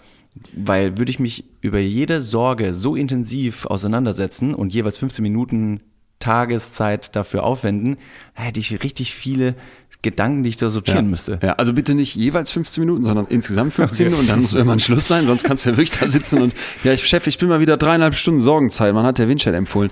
Ähm, Natürlich gibt es Momente, wo Sorgen völlig berechtigt sind. Es gibt ja auch Ängste, die total berechtigt sind. Wenn ich jetzt sage, ich will hier die Decke streichen und ich stelle eine klappelige Leiter auf und gehe drei Stufen hoch und merke, shit, das eine Bein ist nicht richtig ausgefahren, dann kriegst du eine massive Angstreaktion. Zum Glück. Wenn du jetzt sagen würdest, ey, pass mal auf, ähm, Dudes, der Podcast, also ganz ehrlich, Schalke Arena nächstes Jahr wäre irgendwie noch geiler dann würde es hoffentlich einen kleinen Teil in dir geben, der sagen würde, weiß ich nicht, Digga, das ist vielleicht eine Nummer drüber. Jetzt wäre so ein Sehr bisschen gut. Angst und Sorge doch angebracht, äh, weil wir hatten ja schon bei der Mitsubishi-Halle irgendwelche Sorgen. Mhm. Und deswegen will ich gar nicht die, die Sorge oder noch besser die Angst dahinter, darum geht es ja eigentlich, mhm. diese, dieses Angst haben, kleinreden, sondern viel mehr dazu einladen, ey, Moment mal, so negative Gefühle, und da bin ich jetzt lieber bei der Angst als bei der Sorge. Für mich ist die Sorge eine Art Vorstufe. Ich mhm. habe mich der Angst dahinter noch nicht gestellt. Die Angst aber dahinter ist etwas total Sinnvolles. Und wir haben ganz, ganz oft so dieses Missverständnis in dieser toxisch positiven Welt, ey, alles muss gut sein. Das Glas muss immer halb voll sein. Ey, sei gut drauf, be positive. Wenn man, du hast Brustkrebs, Hammer, ich kenne einen Life-Coach, der macht mhm. da was draus. Das ist so eine Chance für Persönlichkeitsentwicklung. Ich denke immer, Bullshit, dieses immer glücklich sein, immer gut drauf sein. Glück ist wie Furzen. Wenn du zu viel Druck machst, wird's kacke. Und das muss ja... well said. Der muss jetzt raus. Aber das muss sie halt klar haben. Und, ja. und, und, und, und dieses negative Gefühle zu verteufeln, das heißt dann halt, äh, Coaching-Spruch, du musst die Angst besiegen, mach die platt. Nein, nein, du musst gucken, was will die Angst mir sagen, wofür ist die da und im Zweifel hat die totalen Zweck. Ja, absolut, weil ich finde es jetzt interessant, weil das, was wir gerade gemacht haben, dieses Experiment, was wir gerade gemacht haben, fand ich, fand ich gerade ziemlich krass und intensiv, weil ich mir gedacht habe, ich würde behaupten, ich bin an einem, an einem Punkt in meinem Leben angekommen, wo ich das mittlerweile ganz gut kann, eben nicht mehr nur zu versuchen, glücklich zu sein, sondern mich teilweise wirklich fallen zu lassen, mhm. zum Beispiel mal eben traurig zu sein. So, wir hatten das auch schon mal vor ein paar Folgen besprochen, dass irgendwie okay, mittlerweile wirklich okay ist, zwischendurch mal traurig zu sein, wenn man sich bewusst darauf einlässt und vor allen Dingen, dass dieser, ich habe das Gefühl, ich hatte mein, mein, mein Leben, meine ganze Jugend über, hatte ich immer so ein sehr großes Maß an Glück weil ich wirklich sehr toll großgezogen wurde von meinen Eltern. Die sich sehr viel gekümmert. Wir hatten irgendwie mal alles, was man brauchte. Das war irgendwie also alles auch super. neben dem liebenden Vater, liebende Mutter. Genau, liebende Mutter. Ich ja. hatte einen tollen Bruder. Wir haben uns irgendwie immer gut verstanden. Es war toll. Ich hatte eine tolle Oma, die hat sich auch noch gekümmert. Dann irgendwie aufgewachsen in einem kleinen Ort. Immer viel machen können und so dann mein Abi gemacht und das überhaupt machen zu können, alles mega cool.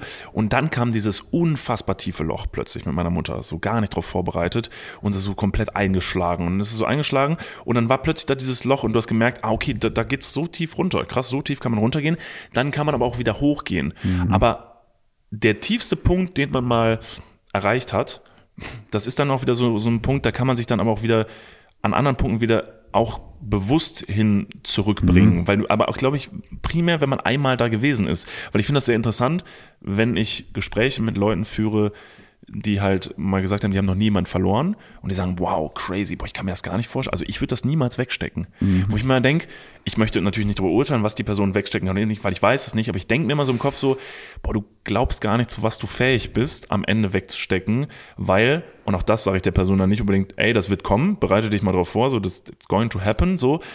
Aber man ist sich überhaupt nicht bewusst, wie viel Trauer, Traurigkeit, Schmerz du wegstecken kannst am Ende und vielleicht oder oft dann doch echt noch auf zwei Beinen stehst, da sogar was draus mitnimmst für dein Leben und dann wiederum vielleicht auch dann echt lernst so, so heute bin ich mal mega traurig, heute bin ich mal voll scheiß drauf, heute gehe ich mal an diesen Punkt da unten und dann kommt danach wieder eine krasse Welle, die mich nach oben schießt so und das ist irgendwie voll, das, das kann ein richtig schönes, beflügelndes Gefühl sein.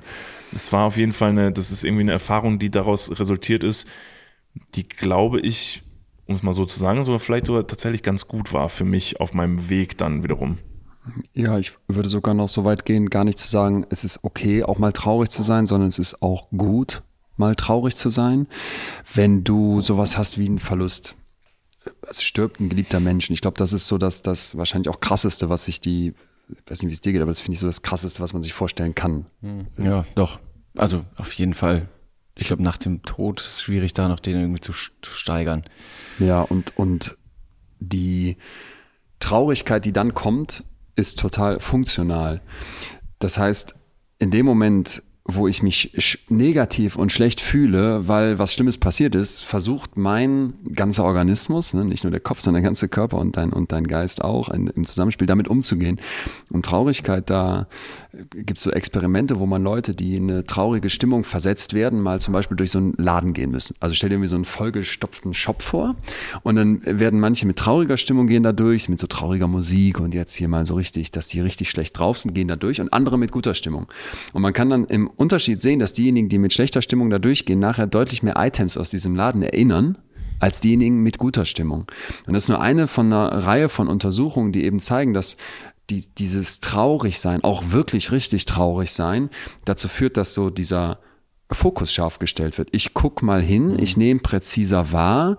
Es gibt auch Untersuchungen, wo so äh, geguckt wurde, wie akkurat schätze ich mich selber ein und auch andere, wenn ich traurig bin. Und das scheint auch hochzugehen. Und ich finde, das macht total Sinn, wenn die Evolution sich gedacht hätte, pass mal auf, äh, wenn geliebte Menschen sterben, dann zerbrechen wir daran. Dann wären wir alle zerbrochen.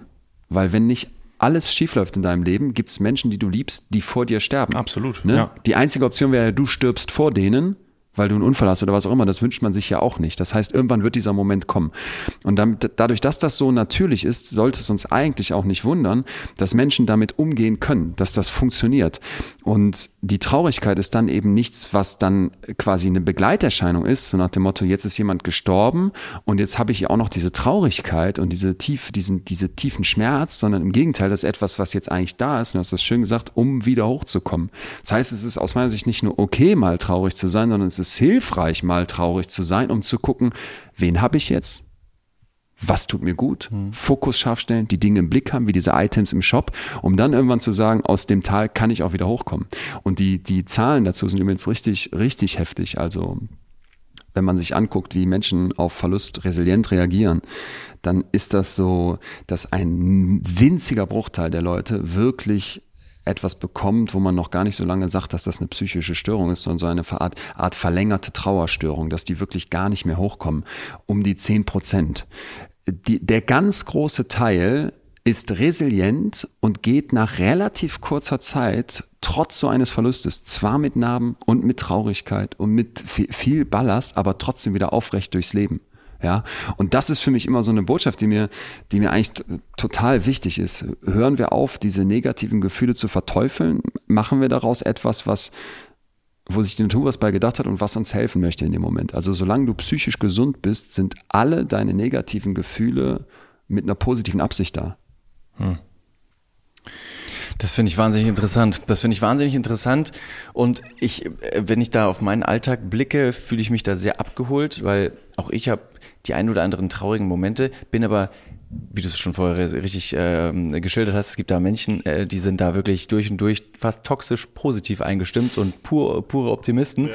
Und da glaube ich, bin ich dies, das absolute Paradebeispiel. So, letztes schon gesprochen, ja. Wird schon alles. Ja. Ich, bei, ich, bei mir ist alles super. Mhm. Wenn du mich fragst, wie es mir geht, blendend. Ja. Ob ich krank bin? Ne, Warum ja. denn? Das ist viel Aber also echt oder jetzt Zeit? irgendwie so fake-mäßig so ein bisschen? Nee, super. David ist wirklich, David ist wirklich eine super. Person und das meint er total gut, aber David ist wirklich die, die Number One Person, dass wenn er jemanden sieht, dem es zum Beispiel dann nicht so gut geht, ist David immer so, pass auf, pass auf, ich kann was machen, damit es dir besser geht. Pass auf, pass auf, pass auf, ich mach was für dich. Und dann, und dann rotiert er und macht und tut und das ist, in vielen Fällen ist das auch gut, weil das dann auch einer Person gut tut. Aber wir haben letztens mal drüber gesprochen, so ganz kurz, und dann haben wir also gesagt, so, aber vielleicht gibt es ja auch Momente, Ne, wo dann ja. vielleicht eine andere Person gar nicht aufgeheitert werden ja. will. Und das oh, ja. David natürlich, oh. wie gesagt, er meint das halt, so, er meint das total gut. Da, ja, ja, ja. Genau, okay. aber das ist halt dieses. Und das, dieses da, da, da fehlt mir so ein Stück weit, ähm, äh, mal ganz blöd gesprochen, die Empathie, dass ich das nicht lesen kann, dass mhm. die andere Person das vielleicht gar nicht möchte. Mhm. Mhm. Ähm, und ich trotzdem einfach weitermache, weil ich mir denke, okay, aber jetzt mal ganz kurz die Grund, ähm, Grundbedürfnisse abgesteckt. Äh, du kannst schlafen, du hast irgendwie ein Dach über dem Kopf, du hast Essen, du hast Trinken, alles super. Dann wird das ja schon wieder irgendwie. Ich mache jetzt mhm. eine gute Zeit und dann wird das alles gut. Und es ist genau, genau dieses Verhalten, was ich für andere Leute manchmal bin, dieser Clown, dieser Klassenclown, der Unterhalter, der, der Alleinunter, der, der, der Showmaster in Anführungsstrichen, der für eine gute Stimmung sorgt. Ich bin wie so ein Zirkusclown, der durch die, durch die Manegen äh, schreitet und sagt, Leute, dieser Löwenangriff, der ist nicht so wild, wir haben haben noch einen tollen Dompteur, der macht mit Elefanten weiter, let's go. Natürlich Tiere im Zirkus sind nicht so geil, aber ich bin für gute Stimmung fast prädestiniert und in der Familie auch bekannt. Aber lass diese Traurigkeit bei mir mittlerweile ein bisschen mehr, aber habe ich über Jahre hinweg einfach wegignoriert. Stress im, auf der Arbeit, Stress passiert, es muss ja weitergehen. Ergebnisse müssen kommen. Ich habe viel zu tun, ich muss viel arbeiten. Völlig okay. Krankheiten habe ich nicht, kann da stehen, passt schon. Mhm. Und das, mich interessiert gar nicht sehr, warum du das machst, sondern wofür machst du das? Ähm, für andere oder für mich dieses Verhalten, meinst du sowohl das auch? Um, um, um weiterzumachen. Es muss ja weitergehen. Also das ich sag so jetzt mal so aus, klingt jetzt gar nicht so gesund, wie du das ja, beschreibst, ja. um ehrlich zu sein. Ich, und deswegen ist mir der, der auch bewusst ja. jetzt geworden oder, oder wird mir immer bewusster, wenn auch schleichend. Mhm. Aber ich glaube mir, dass man sich ähm, jetzt in der, in der sehr, ähm, ja, in den satten Jahren gerade eben nichts, keine, keine Pause leisten sollte, um zu sagen, ey, ich mhm. kann mich jetzt darauf ausruhen, sondern jetzt äh, tragen wir mal ganz kurz hier im Podcast vielleicht ganz kleine Lorbeeren und wir können uns, wir sind mit selbstständig mittlerweile und das ist super. Wir haben uns einen gewissen Lebensstandard erarbeitet, der ist super, wirklich, der ist mega nice, aber der soll auch bleiben. Mhm. Und deswegen muss es weitergehen, mhm. wenn jetzt zum Beispiel das Projekt bezogen wird. Und wenn Freunde wenn es in Freundschaften kriselt, denke ich mir, ja, wir haben heute Streit, aber es, es muss ja weitergehen. Deswegen let's go. Und da nehme ich mir sehr wenig Zeit für mich, für andere, sondern sage einfach nur, da ist der Weg und wir gehen ihn. Und wann Let's merkst go. du, dass das negative Auswirkungen für dich hat? Ja, wenn andere ähm, sagen, jetzt reicht's, ja. jetzt habe ich keinen Bock mehr auf dich. Ja, aber sagen, also, die sagen nicht wirklich, du hast keinen Bock auf dich, oder? Nein, das nicht. Das, das gibt's nicht. aber, dass Leute sagen, Alter, du bist so ja, und, und okay. nein, das ist jetzt das ist ein bisschen zu drastisch ausgedrückt, aber es wird schon mal zu verstehen geben, nachdem wir, Niklas, äh, schon äh, letztes Mal darüber gesprochen haben und du mir gesagt hast, vielleicht will die andere Person ja gar nicht so ähm, umzirzt werden oder um, umgarnt werden oder und dann okay. denke ich mir, Moment mal, willst du mir sagen, dass meine Show scheiße ist? nee, aber deine Show ist halt, und das, ist das Ding, deine Show ist super und das, das ist halt das Ding, so, es geht gar nicht um die Show, weil die Show ist gut und die Show ist gut gemeint, daran besteht gar kein Zweifel, sondern, und ich muss die ganze Zeit dran denken und ich hoffe jetzt ganz kurz, dass du diesen Film kennst, weil ich muss, seit du gesagt hast oder beschrieben hast, wie du dich verhältst, wenn du siehst, dass andere Leute halt irgendwie traurig sind und so und so, ich habe den Film schon mal hier geschaut, oder ich glaube sogar in der Happy Hour. Es gibt einen Film von Pixar, der heißt Alles steht Kopf. Und der hast du den gesehen? Dieses Mädchen mit so Emotionen. Genau, und, und ich wo die Emotionen gesehen, im Kopf. Du hast ja. ihn nicht gesehen? Nein, aber ich habe davon gehört. Dieser Film wirklich, dieser, die Handlung dieses Films, die Metapher dieses Films ist exakt das, dass dieses Glück im Kopf halt alles macht und rotiert und tut, damit diese Person sich besser fühlt und sie versteht nicht und, und drückt alle anderen Emotionen weg und sagt, stopp mal, ich, ich bin jetzt hier dran, der geht's offensichtlich mhm. schlecht und man lernt durch diesen Film dieses Zusammenspiel von Trauer und Glück, mhm. dass das der Weg ist, wie es halt nur funktionieren kann, wenn die sich halt die Hand geben so und mhm. wenn halt nicht nur einer da drumherum tanzt. Und das finde ich so, so interessant, weil ich glaube, ihr beide den Film mit, immer noch nicht gesehen. Du hast ihn auch nicht ich gesehen. Mindestens du hast ihn Trailer okay. gesehen. Ich habe ihn gesehen. Aber es ist ja so ein schöner so. Film. Es ist ein Kinderfilm. Er ist hochanspruchsvoll. Er ist ein Kinderfilm, weil es animiert ist, farbenfroh, mit quietschigen Stimmen und Pixar, aber die Thematik dahinter ist okay. so tiefgründig, ja. dass man sie Geil. sich sowohl als Kind als auch Erwachsene anschauen kann, um zu sagen, krass, irgendwie verstehe ich das jetzt. Und obwohl ich ihn, und deswegen, deswegen finde ich das Beispiel recht schön, obwohl ich ihn angeschaut habe, ist es bei mir trotzdem ein recht toxisches Verhalten, diese Erkenntnisse zu ignorieren, um zu sagen, ja, sehr schön und gut mit dem Traurigsein, als mal gut. Jetzt wollen wir wieder rausgehen. Mhm. Komm, ich sage auch ganz oft, guck mal, man soll glücklich sein, wenn es regnet, weil würde, würde man nicht glücklich sein, würde es trotzdem regnen. Das ist sehr sinnbildlich tatsächlich, wie er dann vor okay. ihm steht. Stell dir vor, dir geht's nicht so gut und David Martin steht vor ihm und sagt diesen Spruch. Und dann ist man so, du Kleiner. es ist tatsächlich. Da könnte ich töten. Ja. Nein, aber, äh, nein, aber guck mal, äh, äh, ich, ich denke die ganze Zeit, ähm, das, was du beschreibst, finde ich halt deswegen so spannend, weil ich glaube, dass wir Menschen halt mit so einem totalen Problemlöser-Mindset durchs Leben gehen. Ne? Wir haben als Spezies es ganz nach oben geschafft, weil wir so ein Problem wie äh, es ist kalt, dann lösen, indem wir Feuer machen. Und dann merken wir irgendwann, okay, Feuer brennt uns aber die Wohnung ab, dann erfinden wir Brandmelder. Und dann wollen wir ein Bild an der Wand aufhängen, dann erfinden wir halt einen Dübel. Und dieses, ich löse Probleme, und erkenne Probleme und macht die dann irgendwie, macht die, macht die fix. Das ist, glaube ich, in ganz, ganz vielen Köpfen total stark drin. Ist ja auch erstmal nichts Schlechtes, hat uns ja viel geholfen, aber ich finde, beim Umgang mit Gefühlen birgt das eine große Gefahr. Weil dann kommt einer vor dich und sagt, mir geht's richtig schlecht. Und ich fühle so eine große Sorge darum, dass meine Freundin mich verlässt und dass sie mich nicht mehr richtig liebt und, und, und erzählt dir einfach etwas. Und dieses, Problemlöse-Mindset denkt jetzt, okay, wir haben hier das Problem, nämlich meinem Kumpel geht's schlecht und das ist ja furchtbar, wenn ich das auch noch höre, weil du hast gerade eben gesagt, ich bin da vielleicht nicht empathisch genug. Vorsicht, Menschen sind empathisch, das heißt nicht mitzufühlen. Da wird's schon sehr extrem, wenn das wirklich bei dir gar nicht gegeben wäre. Das heißt, du fühlst im Zweifel total mit, aber hast so keinen Bock darauf, das jetzt mitzufühlen, dass du sagst, Hammer raus, zeig mir den Nagel, wir hauen den jetzt ins Brett und lösen das Problem. Und wenn das sowas ist wie, komm, wir beide gehen jetzt mal raus, eine Runde, lass was kochen, heute Abend was unternehmen, das mhm. ist dieses dieses, ich habe überhaupt nicht verstanden, worum es beim Fühlen geht. Dieses Fühlen, deswegen passt das so schön zur Traurigkeit, das ist jetzt nicht einfach so da. Dass diese Person jetzt irgendwas da fühlt und dir das erzählt, ist ihr Versuch, der Versuch ihres Hirns, dass hier eine Lösung entstehen könnte und sie wirklich damit umgeht. Das heißt aber nicht, dass wir jetzt das Problem beseitigen müssen, sondern dass wir erstmal dieses Gefühl verstehen müssen, annehmen müssen, damit was machen müssen. Und deswegen finde ich immer viel schöner, als zu sagen, ich hole den Hammer raus und wir schlagen den Nagel ins Brett, wäre sowas wie, ich bin einfach erstmal Spiegel. Du hörst das nächste Mal, wenn jetzt einer zu dir kommt und sagt, boah, immer, ähm, mir, mir geht's total schlecht, David, und, der, und zwar weil, und dann erzähle ich dir von meiner Liebesbeziehung und wie schwierig das da gerade ist. Und statt dass du dann sagst, ey, Nagel ins Brett, würdest du sowas sagen wie, okay, was habe ich eigentlich bis hierhin verstanden? Mhm. Und äh, kannst du mir das nochmal genauer beschreiben? Und was ist denn da eigentlich die Sorge? Und ist die, was, was rechtfertigt denn diese Sorge? Was, was, was spricht denn dafür? Und du hast gerade auch sowas wie Wut auf diese Freundin genannt. Wie, wie fühlt sich die Wut an?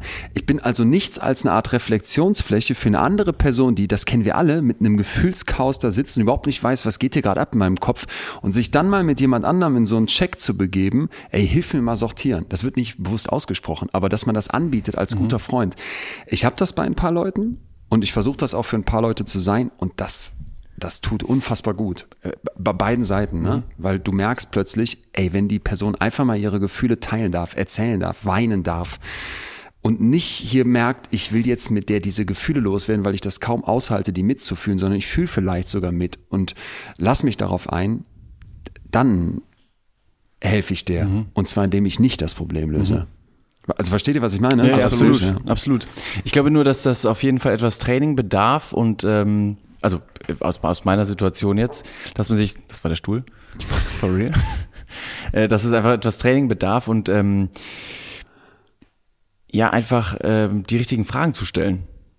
Weil das, das, äh, da scheitert es, glaube ich, bei mir. Ja, auch. Nee, aber sorry, da will ich dir die Angst nehmen. Du musst nicht die richtigen Fragen stellen, weil es gibt da kein richtig oder falsch. Du, okay. Es würde reichen, wenn du in deinen Worten wiedergibst, was du verstanden mhm. hast.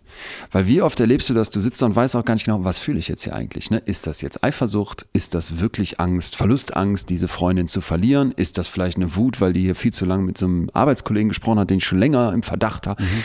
Und da mal Ordnung reinzubringen, das ist, du könntest es auch alleine machen, du könntest auch journaling-mäßig was aufschreiben, aber dieses sich seinen Kopf mal zu zwingen, schwarz auf weiß, was fühlst du da eigentlich, mal benennen. Mhm. Die Wahrscheinlichkeit, dass du dann mit diesen Gefühlen arbeiten kannst, dass du derer habhaft wirst, ist viel, viel größer. Mhm. Deswegen keine Angst vor richtig oder falsch, keine Angst vor, ich muss jetzt die, die perfekte Frage stellen, damit es hier weitergeht. Wirklich, ich bin Spiegel und erzähle einfach nur, was mhm. du mir erzählst. Ja.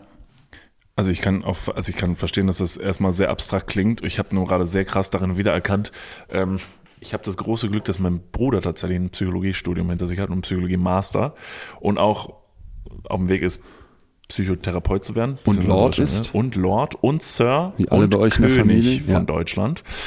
Und der wiederum, als du gerade so ein bisschen erklärt hast, wobei es geht, wenn du tatsächlich richtig mit so einer Person redest, habe ich mir gedacht, aha, daher hat er das, weil Gespräche mhm. mit dem sind so wahnsinnig gut und befriedigend am Ende heraus. Mhm. Das ist die erste Person, die ich anrufe, wenn ich wirklich was habe, wo ich sage, holy fuck, Alter, hier, das, das zieht mich gerade komplett auf den Boden und ich brauche jemanden zum Reden, das ist der, diese Person, weil der tatsächlich auch genau das, was du gerade gesagt hast, tut, der ist ein, ein, ein krasser Spiegel. Ja. Ich rede ja. halt sehr krass, also ich erzähle dem irgendwas und da ist keine Form von das irgendwie nehmen und zur Seite werfen und weiter und ey, so und so, sondern es ist so ein komplettes auffangen davon und sagen, hm, okay. Ja, und vielleicht auch mal sagen so, okay, ja, das ist scheiße, das tut bestimmt mega weh. Und dann sagt man so, ja, ja mega, es tut mir mega weh. Und dann sagst du, ja, verstehe, ja, das kann ich mir vorstellen, das ist total scheiße gefühlt. Ich, und dann ist richtig so, total. Ja, und wo, wo, du das sagst, ich erinnere mich wirklich, als wäre es gestern. Wir hatten in, in, Münster, wo ich Psychologie studiert habe, ein, ein Seminar, ein tolles Seminar, diagnostische Gesprächsführung. Und da spielst du in so Rollenspielen solche Therapie-Setups durch. Und das war total meins. Auch wenn ich nie die Therapeutenausbildung gemacht habe, das, das hat mich immer total gereizt. Äh, und zwar, du erzählst und dann meinte auch die, die Therapeutin, die das angeleitet hat, und paraphrasier noch mal mehr, Leon. Und, und sag noch mal mehr so, was du gerade gesagt hast. Mhm, okay, und, und das tut also richtig weh. Und dann kam ich mir doof vor, weil ich dachte, ich sag doch einfach genau das, was er mir gerade erzählt hat. Mhm. Ist das, da verarsche ich den doch. Und dann meinte die nein. Und du merktest auch, obwohl das nur ein Rollenspiel war, ja.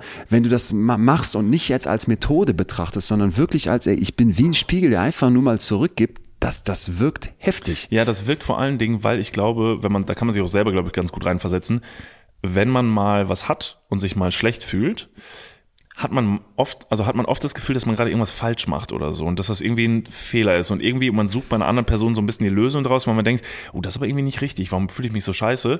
Und was dann so eine Person, in dem Fall mein Bruder zum Beispiel macht, ist halt, das offensichtlich ernst zu nehmen und das zu erwidern und mir kurz zu bestätigen, ey, dieses Gefühl, was du da jetzt gerade hast, so, das ist schon real. Also das hast du schon wirklich und ich verstehe das und ich kann dir sogar zurückgeben, ja, das fühlt sich bestimmt gerade richtig scheiße an. Und ich sag, ja, es fühlt sich scheiße an. Und dann kommt dahinter aber kein, ja, Moment, aber das, das könnte viel besser sein, weil pass auf, weil wenn du das jetzt machen würdest, du liebst doch äh, hier, du guckst doch gerne Filme, guck doch mal einen Film, lustigen. Das kommt nicht, sondern es ist wirklich einfach nur das Auffangen und sagen so, ich verstehe das, das ist dieses Gefühl so, fühlt sich mhm. bestimmt mega scheiße an, stimmt. Und das ist erstmal real und damit brauchst du dich erstmal gar nicht kacke fühlen, dass dieses Gefühl da ist. Und dann bist du erstmal da angekommen und dann hast du erstmal für dich verstanden, okay, ab diesem Punkt ist es jetzt okay, dass es mir gerade mega schlecht geht. Die Person hat das schon mal so ein bisschen aufgefangen. Und immer am Ende, da gehört natürlich noch deutlich mehr zu, mhm. aber immer am Ende war auf jeden Fall schon mal so ein Knoten auf jeden Fall gelöst. Weil ich mich zumindest schon mal damit nicht mehr so muss man so sagen, nicht so mehr so dumm gefühlt habe damit, in dieser Situation zu sein. Und nicht so gedacht habe, so, ich sollte hier gar nicht in dieser Situation sein, sondern es war so, doch, ich bin jetzt in der Situation, ja. das, ist irgendwie, das ist irgendwie okay. Und das ist jetzt halt ja. dann auch gerade, weil da nämlich auch wirklich was ist, was einen guten Grund, da gibt es einen guten Grund, dass ich gerade richtig beschissen drauf bin. Den gab es nämlich in dem Fall immer. Mhm. Also es gab wirklich auch immer schon einen guten Grund, wo ich sagte, das ist schon auch schon echt richtig kacke. Ja, und selbst wenn du den nicht erkennst oder es den erstmal nicht gibt, dein Fühlen ist deine Realität.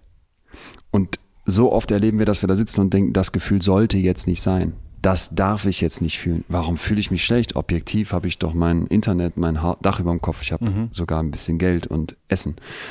Und das finde ich halt so falsch, sich auf so einer Metaebene für sein Fühlen zu verurteilen, weil dann entstehen so eine Art auch Meta-Emotionen. Ich fühle mich schlecht, weil ich mich schlecht fühle. Und mhm. da immer wieder geh weg von dieser Metaebene hin zurück zum, zum ersten Punkt. Du fühlst dich jetzt gerade schlecht. Fakt. Was heißt das? Wo kommt das vielleicht her? Wie äußert sich das? Das reicht erstmal. Also es gibt diesen Begriff Achtsamkeit, der, der oft ganz falsch benutzt wird. Achtsamkeit bedeutet eigentlich nur fühlen, was ist, ohne das zu beurteilen ich fühle mich jetzt gerade schlecht, nehme das mal wahr, sitzt das in der Brust, merke ich das in der Hippeligkeit, was sind da für Gedanken, die dabei entstehen und sage jetzt nicht, das ist falsch oder das ist total richtig oder das wäre jetzt schön anders, sondern ich lasse das erstmal einfach und nehme es wahr, beachte es und das ist äh, oft schon ein erster Schritt, um dann zu sagen, alles klar, was steckt dahinter? Was steckt hinter dieser Wut? Wieso habe ich so eine Verlustangst? Worauf will mich hier meine Scham hinweisen? Warum bin ich da auf jemanden neidisch? Und in den meisten Fällen, also ich habe bei mir in der Show so ein Riesenteil, wo es um negative Gefühle geht und dass die eine andere Seite haben. Und wenn du das erzählst, dann merkst du wirklich, wie, wie bei den Leuten plötzlich so, es zum Teil richtig so Klick macht, weil du erkennst, okay, Neid ist nicht einfach nur was Schlechtes, sondern Neid, so unangenehm der ist, sagt dir, ey, guck mal, die kann was, das kann ich noch nicht. Der steht irgendwo, wo ich noch nicht stehe. Mhm. Und das ist plötzlich so ein Gefühl, was wie ein Kompass funktioniert. Mhm. Sowas wie Scham. Ich höre immer, die Scham ist so schlecht, jeder soll selbstbewusst äh, mit breiter Brust durchs Leben gehen. Kinder, schämt euch für nichts. So ein Bullshit. Also wir sind uns hoffentlich einig, dass sich keiner für seine Sexualität oder seinen Körper schämen sollte. Aber wenn wir daraus schließen, Scham ist grundsätzlich falsch, das macht uns kaputt. Und es gibt super spannende Untersuchungen, wo du zeigen kannst, Menschen, die sich schämen, da steigen die Entzündungswerte im Speichel, die Zytokinreaktionen gehen hoch. Also wie bei einer Erkältung. Was macht eine Erkältung? Die macht dich klein, die lässt dich in dir selbst so zusammensacken. Und dieses, ey, Gesellschaft, ich mache mich hier klein, das macht die Scham mit dir. Ich habe hier einen Fehler erkannt. Ich glaube, die Wahrscheinlichkeit, dass wir bei einem Politiker, der Scheiße gebaut hat, akzeptieren würden, dass der Mist gemacht hat und auch bereit wären, ihn wieder aufzunehmen, die wäre so viel höher, wenn wir eine echte Schamreaktion sehen würden. Mhm. Wir brauchen nicht weniger Scham, wir brauchen einen ganz anderen Umgang mit Scham. Und das ist ein negatives Gefühl. Es ist total unangenehm, aber es hat auch eine Funktion. Und gerade in einer sozialen Spezies wie bei Menschen. Ja, das finde ich einen schönen Punkt. Ich habe auch schon mal gehört, dass eben das, äh, das Gefühl Neid etwas negativ behaftet ist und nichts Positives resultiert, dass es eher die Bewunderung ist, die man bei der anderen Person sieht. Das heißt, ich habe Neid auf eine andere Person, weil die etwas hat, was ich nicht hat. Mhm. Aber das bringt mich nicht weiter, sondern es ist eher die Bewunderung, dass es etwas gibt, was ich auch haben mhm. könnte, was mich beflügeln könnte. Mhm. Und ich mich mit dem neidischen Gefühl eigentlich nur selber gerade rechtfertige von wegen, ja, das, das ist Neid, das ist die andere Person, andere Person finde ich nicht gut, mhm. finde ich doof. Aber letztendlich ist es eine Bewunderung und ich könnte es ändern. Ja. Oder ist es das? Ja, also oder es ist eben, also für mich ist es auch so ein ganz, ganz ehrlicher Moment mir selbst gegenüber. Ich lasse die Hose runter, wenn ich den Neid mal zulassen würde mhm. und das eben nicht als so eine Entschuldigung beschreibe, das hast du ja gerade gesagt, sondern halt anerkenne, äh, ey, so ganz ohne Eitelkeit, jo, das kannst du noch nicht oder ne, da will ich irgendwie hin und, und der Neid zeigt mir das. Mhm. So, okay. dass das ein sehr selbstoffenbarender Moment ist und eigentlich eben dadurch einer, der dir viel äh, zeigen kann, mhm. wie so eine Kompassnadel ein Stück weit. Das kann äh, also der Neid oder die Gefühle uns, dem menschlichen Körper, dem Kopf zeigen. Nicht wie die Reels und TikToks, die vorher beschrieben wurden. Äh, da hast du äh, ein zuckendes Auge, dann hast du irgendwas. Was auch immer. EQ-Punkte oder nee. ADHS im Erwachsenenalter. Ich fand's, ich fand's wahnsinnig spannend. Ich glaube, wir könnten unendlich lange ja. weiterquatschen. Ja. Ähm, Fakt ist aber, du hast auch einen eigenen Podcast, in dem du weiterquatscht, weiter redest. Ich will es gar nicht als Quatschen äh, benennen. Ähm, da kann man dir nochmal zuhören und du gehst auch auf Tour. Ist das korrekt? Ich, ihr wisst ja ahnt wir, wir teilen, da sein. Wir teilen wann, eine Sorge. Ich wann muss, und wo dürfen wir dich auf der Bühne ich bewundern? Ich bin auch Nicht in der Mitsubishi Elektrikhalle in Düsseldorf. Äh, ich weiß aber gerade gar nicht genau den Termin. Im Mai 24 ja. oder im April. Es dauert, ich habe auch Sorge. Hey, war, wir werden war, da sein, Leon. Wir werden da sein, wenn's Aber setzt euch, setzt euch nicht so weit nach vorne. Ich war schon mal in der Köln Arena, das kann ich euch beiden schon mal sagen. Wenn dann da 5000 Leute sitzen und du kommst da raus, es ist ganz heftig. Es ist ein unfassbar geiles Gefühl. Für mich jetzt ganz persönlich gesprochen, ich mache ja, also die Tour heißt gute Gefühle. Und mir geht es eigentlich genau darum, dass, dass es positive Gefühle gibt, die eine schlechte Seite haben. Ich habe zum Beispiel so eine Stelle, wo es um Liebe geht und dass wir viel zu viele Ansprüche an Liebe haben. Aber auch umgekehrt, das haben wir jetzt ausführlich gesprochen, dass die negativen Gefühle auch eine positive Seite haben. Und du du merkst ja, ich will immer Studien haben, ich will Wissenschaft haben. Und ich dachte, wie kann das funktionieren? Haben Leute Bock, sowas zu hören? Und dann kommst du da raus und in so einer Zeit, wo so viel geschwurbelt wird, wo es alternative Fakten gibt, zeige ich Paper, habe Studien dabei, zeige eine Meta-Analyse und zeige den und die, und die Leute mögen es scheinbar. Und mhm. das äh, macht so einen Bock, deswegen würde ich mich tatsächlich freuen, wenn ihr mal kommt. Erste Reihe Fall, reserviert. Ich komme in eigentlich alle großen Städte, ich komme aber auch in ganz viele kleinen Tickets. Gibt's, wo gibt's Tickets? Überall. Event, darf man das sagen? Das man darf, darf ja alles sagen. Muss man, man sagen, darf ja alles sagen. Für Niklas ähm, und, ich, äh, und mich ist diese Podcaststunde immer wieder eine Therapiestunde für uns, dass wir uns austauschen über unseren Alltag und natürlich mit dir dann an dieser Seite ähm, war das ein sehr, ein sehr tiefer, deep, äh, deeper, ja, tiefgang. Wirklich, so. absolut. Und deshalb, ich kann auch ähm, sagen, ich, äh, großen, erstmal Riesendank. Ja, ich danke euch. Da, ich war wirklich gerne, da bist also. und die Zeit investiert hast und nicht nur uns, sondern auch unsere ZuhörerInnen da draußen hoffentlich beflügeln konntest. Absolut. Äh, ich kann mich auch nur bedanken. Das war zwischendurch, also ist tiefer gegangen, als ich es gedacht hätte. Aber ich, ich mag das total gerne, wenn man tatsächlich mal so ein bisschen an die Schmerzgrenze gehen. Ich kann mir vorstellen, wenn es in einem anderen Setting gewesen wäre, hätten wir die Schmerzgrenze wahrscheinlich noch weiter treiben können. Ich bin, ich bin ein bisschen ja. froh, dass sie nur bis da gegangen ist, weil es schon, weil es schon tatsächlich heftig war. Aber ich bin mir sehr, sehr sicher, weil wir kennen unsere Hörerschaft mittlerweile sehr gut, dass diese Folge, glaube ich, vielen Leuten sehr, sehr viel gegeben hat. Und ich sehe jetzt schon, viele Leute sich dazu äußern und austauschen und das finde ich sehr schön und sehr wichtig und ich finde es gut, dass, dass ein humorreicher und sehr menschlicher Umgang damit echt oft ein Türenöffner sein kann und viele Leute erreicht und ich glaube, dafür ist dieses Medium hier echt gemacht und deshalb finde ich es schön. Ich finde es toll, dass wir heute überzogen haben. Let's Komplett. fucking go. Ich hätte am liebsten noch eine Stunde gemacht, aber Leon, an dieser Stelle regeln wir das ganz anders. Du bist bereits jetzt sehr herzlich eingeladen, wiederzukommen. Ey, also, Auf jeden Fall. Ihr seht mich strahlend, weil was du sagst, äh, das würde mich total freuen. Absolut. Ähm, ich freue mich auch, wenn jemand noch Fragen hat. Post at leonwinscheid.de. Man kann mir tatsächlich echt mailen. Also Sehr Perfekt. gerne. Danke, dass ich hier sein durfte. Eine Frage hätte ich noch, ja, ganz bitte. zum Schluss, Let's bevor go. die Leute wirklich jetzt äh, sagen, okay, geil, ich habe alle Tipps und Tricks, ich gehe jetzt mal 15 Minuten raus. Wie lang sind eure Penisse? So, Nein. finally. Das nicht, das nicht, denn mein Learning von dieser Folge ist, du sagtest, Sorgen sind wie Fastfood und schlechtes Essen lässt unsere Penisse wachsen. Das heißt, je mehr Sorgen, desto größer der Schwengel. Ja, Mann, das ist Macht eine Runde. Das, Boah, das krank, ist eine Runde Kurve. Krank, ey. Wir haben jetzt so ein Nature Paper da draus, weil da brauchst du, glaube ich, gar keine Daten. Das ist in sich so schlüssig. Ja, und es ist so viel wir, dass wir alles so schön aufbauen und am Ende mit dem Arsch wieder einreißen mit Hammer. dieser These. It's, es, ist fantastisch. Liebe Leute, schön, dass ihr alle zugehört habt. Ich hoffe, ihr sitzt alle noch in euren Stühlen und es hat euch nicht ein bisschen weggehauen. Ähm, diese Folge, muss ich zugeben, verdient wahrscheinlich vor dem Intro eine kleine Triggerwarnung. Mal, mal gucken, ob wir die noch davor ähm, setzen. Aber an dieser Stelle, ich hoffe, ähm, euch hat das ein bisschen äh, was mit. Da, dann musst du mir jetzt noch eine Sekunde geben zum Thema Triggerwarnungen. Oh, bitte, wir nehmen uns bitte die Zeit. keine Triggerwarnungen. Ja? Ist das so? Warum Weil wir machen, wir machen, also ganz kurz, wir müssen dazu sagen, wir ja. sind die Meister darin, die Triggerwarnungen nach den Themen zu setzen, Super. weil wir kriegen dafür, eine, also man kriegt ja mittlerweile im Internet öfter mal dafür Liebe auch einen Deckel. Menschen, die ihr euch beschwert, wenn keine Triggerwarnungen gesetzt werden. Das ist total nett gemeint. Und ich finde das auch super, dass wir eine Gesellschaft haben, die mit sensiblen Themen zum Glück sensibler umgeht. Und ich glaube, dass das auch daher kommt. Warum ist das hochgradig gefährlich. Es gibt verschiedene so psychologische Institutionen und eine davon ist die APA aus den USA und die was heißt warnen, aber die sagen sogar wirklich Vorsicht, das müssen wir mindestens mal kritisch betrachten. Eine Triggerwarnung denkt ja, irgendwer hat was Traumatisches erlebt, Gewalt in der Kindheit, Entführung, Amoklauf und jetzt müssen wir den schützen, weil wenn wir hier irgendwas erzählen über Tod und Sterben und sonstige Geschichten, dann könnte das bei dem die alten Gefühle wieder hochholen. Wer so denkt, hat nicht verstanden, wie Menschen fühlen. Ich habe mit so vielen Betroffenen mittlerweile gesprochen und was die mir erzählen ist, und das deckt sich mit der Forschung, was uns wirklich triggert, das ist ein bestimmter Geruch, das ist ein rotes Auto von einer ganz bestimmten Marke, das ist eine Melodie. Aber wenn ihr denkt, weil ihr über Gewalt redet, denken wir dann wieder an die Gewalt von damals zurück. Falsch. Und noch viel spannender ist eine Studie, die 2020 rausgekommen ist, wo man äh, zeigen konnte, dass Triggerwarnungen manchen Betroffenen, die wirklich posttraumatisch zum Beispiel durchs Leben gehen, sogar schaden können, weil ich dir ja vermittle, ey, du bist so schwach, wir müssen dich komplett in Watte weg. Ey, der, der, der hier drüben, der sowas Schlimmes erlebt hat, der, dem können wir das nicht zeigen. Mach mal eine Triggerwarnung vor die Gewaltszene bei Instagram oder vor das Thema ähm, Tod in einem Podcast.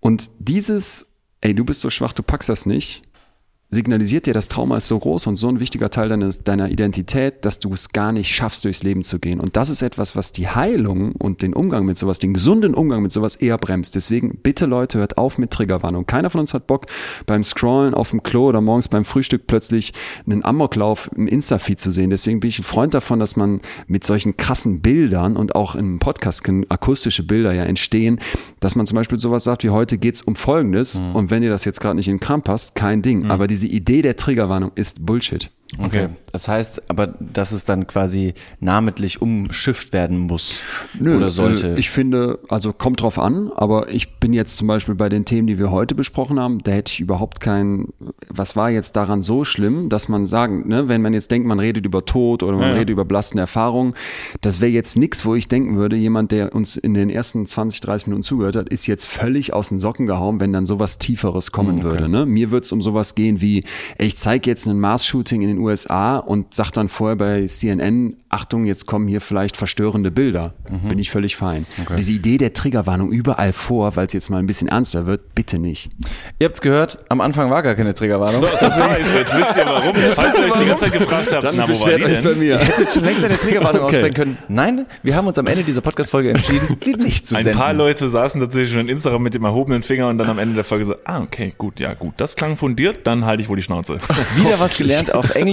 Again what learned, äh, kann ich noch äh, hinzufügen. Ja. In diesem Sinne, vielen, vielen Dank, dass du hier warst. Ähm, wie ihr merkt, es geht ständig weiter.